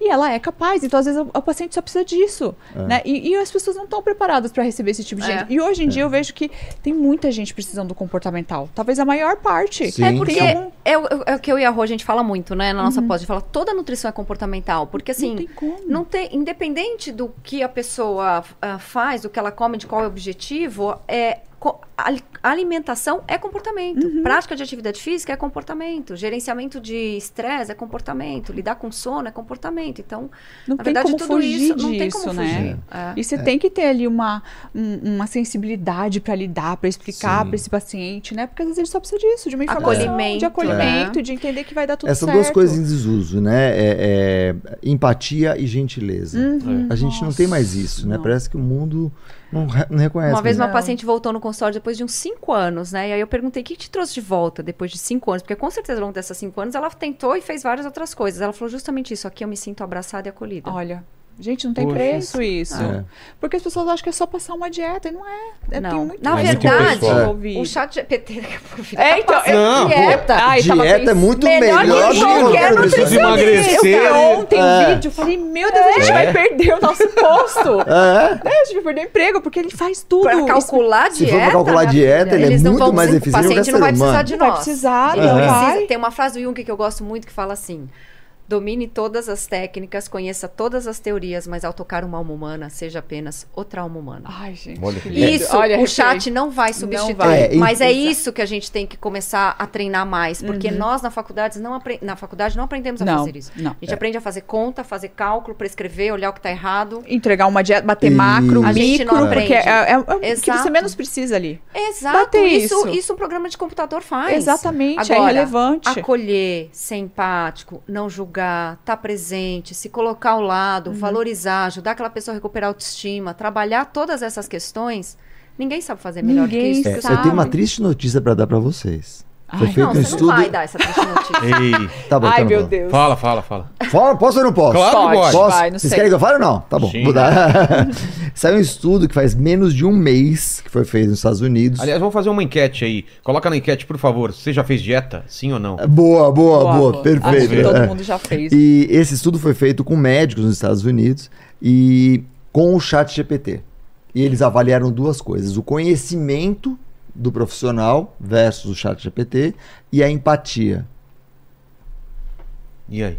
Quem ganhou? Chat GPT ganhou no conhecimento e Ganhou nos dois. Ganhou nos dois? empatia. Dos médicos. Nossa! Pra você ver Então- como que tá mal o negócio, Então, né? aí, esse é o negócio. Médico, Né? de- profissional da área da saúde, normalmente ele é empático. Não. Ele é treinado a corrigir o que tá errado. Filho, você tem que fazer isso, tem que fazer isso, tem que fazer isso. Exatamente. Ele não é treinado sentado lá da pessoa e fala assim: vem cá.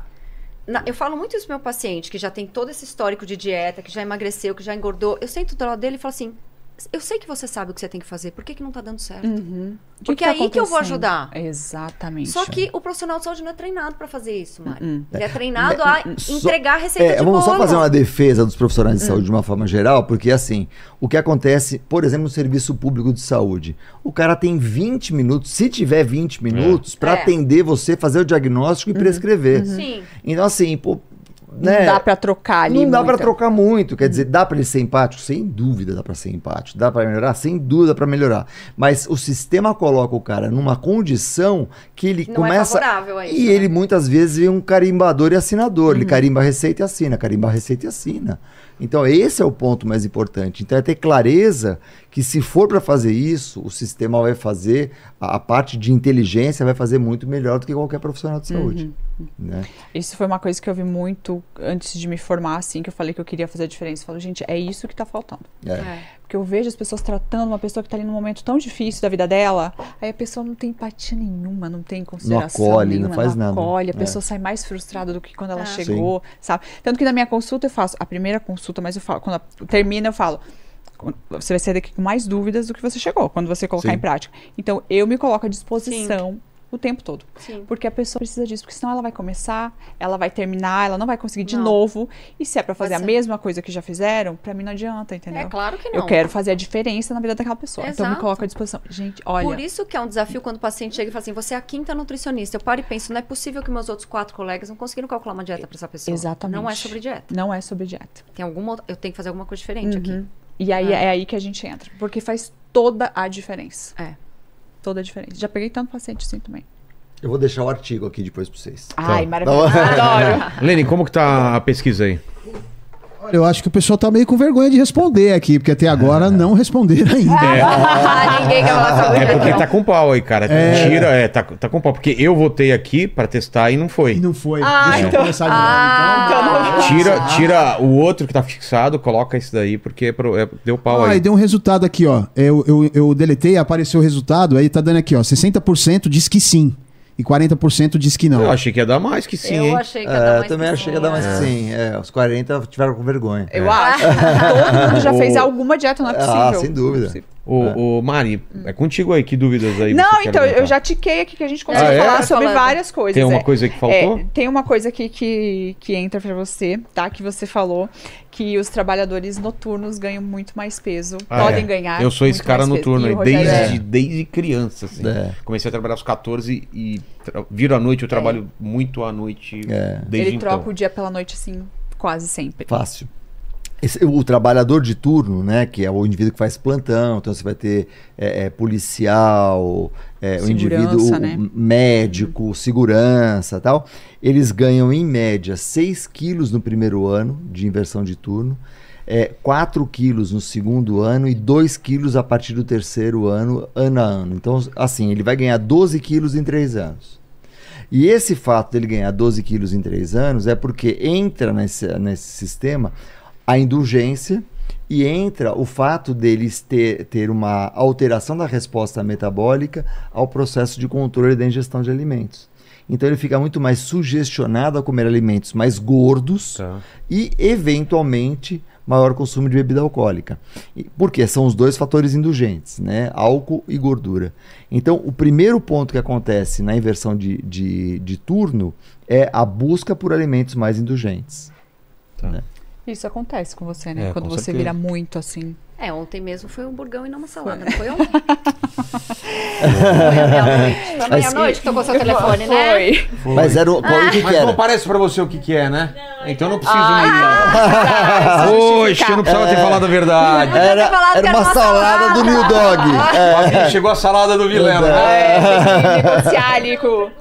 Cara, aliás, é um serviço do iFood que ia fazer sucesso, hein? Os caras mandam hambúrguer, mas é salada. Nossa, Aparece que você te salada lá, entendeu? Então no seu histórico Fake. tá lá. Vilela salada, Ah, não. folk, não sei o quê. É, é. Suquinhos, é, Suquinho. detox. E você falou de, de- falando da, da, da gordura, né? Agora você falou que tem uma relação da ingestão de gorduras com pacientes com indícios de depressão. Indícios Ah, de é? depressão. Hum, sim, Como que Isso é, é, é, muito, legal. Uhum. é muito alto isso, né? Porque o que acontece? Quando você tem o fenômeno da depressão, neurologicamente, você altera neurotransmissores, basicamente a serotonina.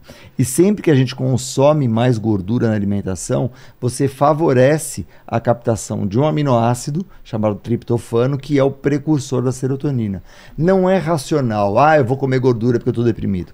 Mas ela aprende, a partir dos consumos que ela faz ao longo de toda a vida, que quando tem essa ingestão, melhora essa sensação de bem-estar. Então, normalmente na depressão, o alimento que é buscado, quando é buscado, é o alimento mais gordo. porque- Fritura. Muito né? frituras, alimentos mais gordos, porque isso vai melhorar essa sensação de bem-estar dela, que é por Maravilhoso. conta da serotonina. né? Uhum.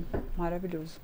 Deixa eu ver o que mais. Acho que eu perguntei tudo aqui. A gente foi falando, né? É, Não foi falando, A gente foi fala muito, né? É. E aí, Lene, tem mais? Aqui foi também. Foi? Então é isso, gente, ó.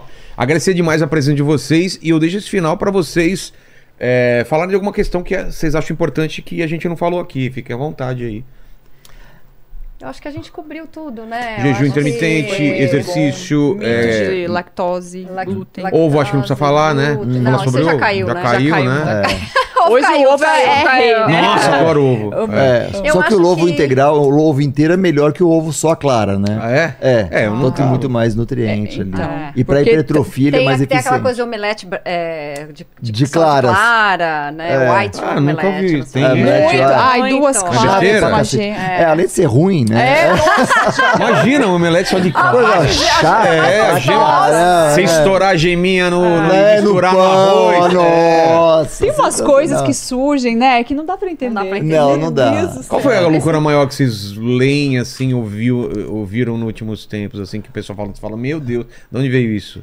Putz, tem várias, né? Uma É. delas foi o indivíduo passar é, é, cinco dias sem se alimentar, fazer jejum de cinco Nossa, dias. gente, que Nossa. E fala que isso é saudável. É.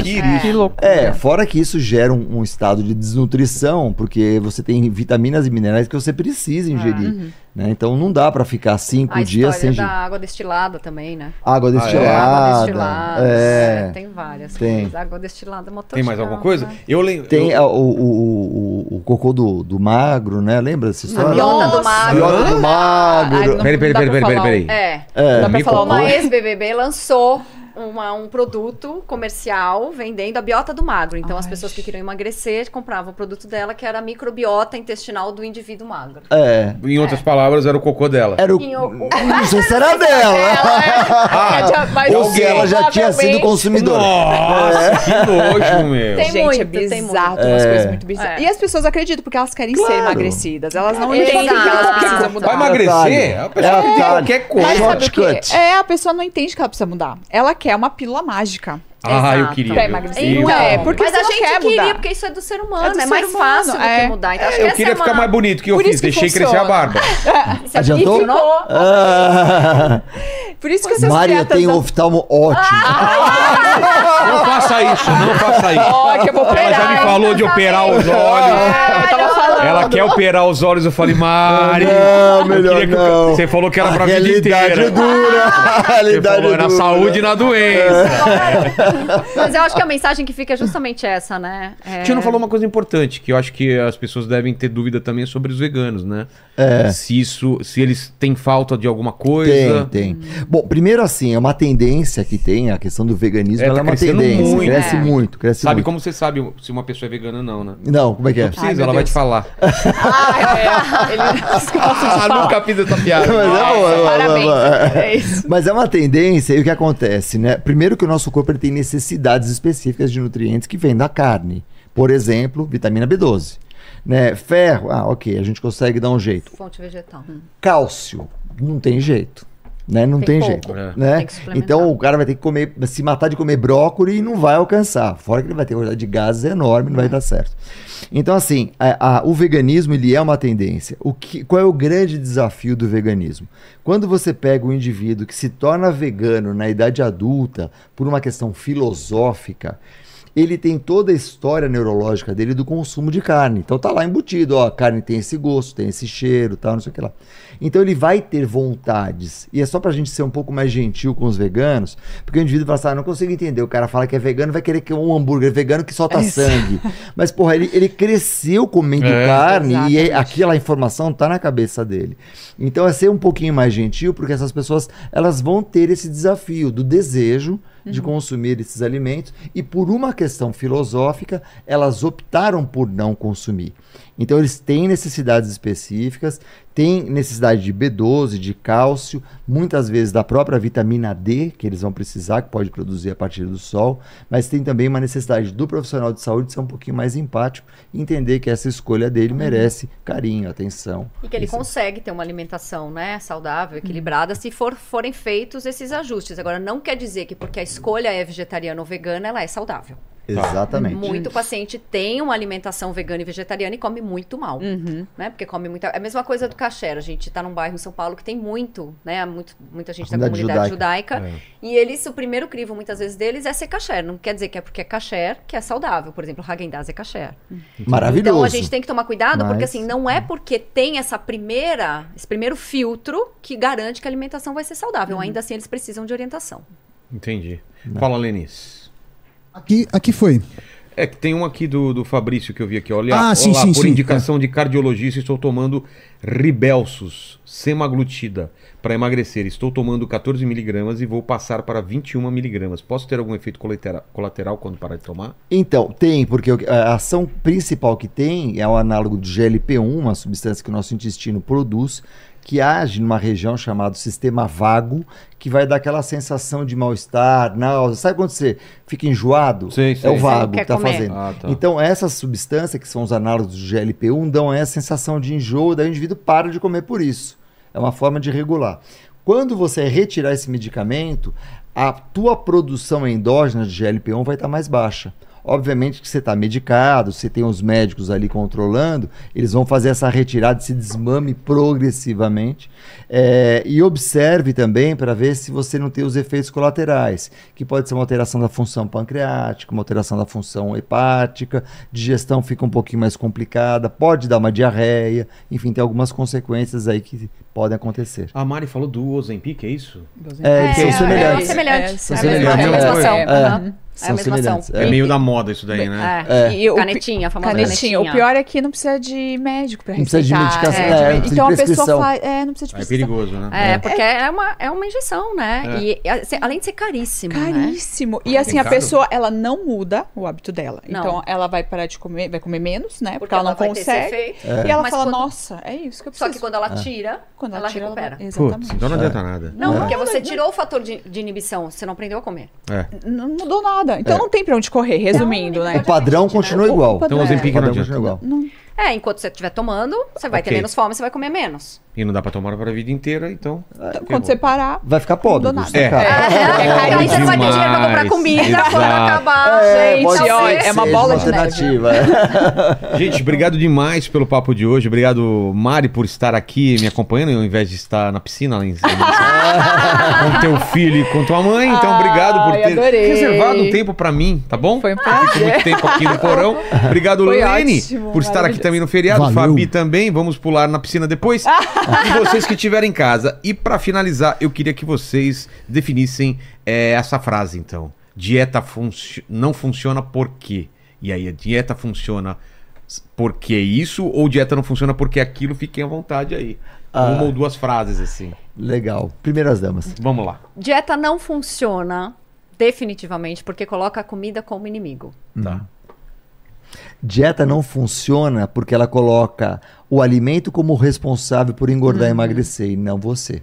Exatamente. Maravilhoso. Posso fazer uma coisa bem brega? Claro. Mandar um beijo pro meu sobrinho que tá Ah, em Barcelona. Barcelona! Meu irmão acabou de mandar. Tem quatro meses, coitado. Como Mael, chama? Mael. Ah. Mael tá vendo a tia pela. Nossa, estamos vendo o Vilela aqui de Barcelona. Olha e olha, a tia aparece no. E eu tô morrendo de saudade dele. A gente viu quando ele nasceu, bem pequenininho, viemos Ai. embora.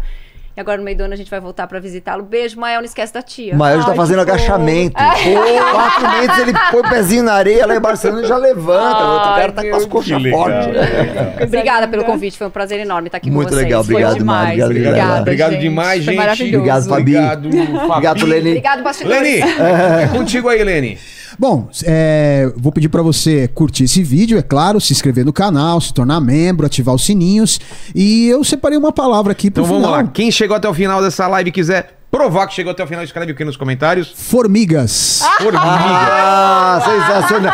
Eu me identifico com essa palavra. É, eu sou uma formiga, eu adoro doce. Excelente. Adoro Ai, doce. também. Escrevam só formiga, senão o YouTube vai, vai derrubar o teu comentário.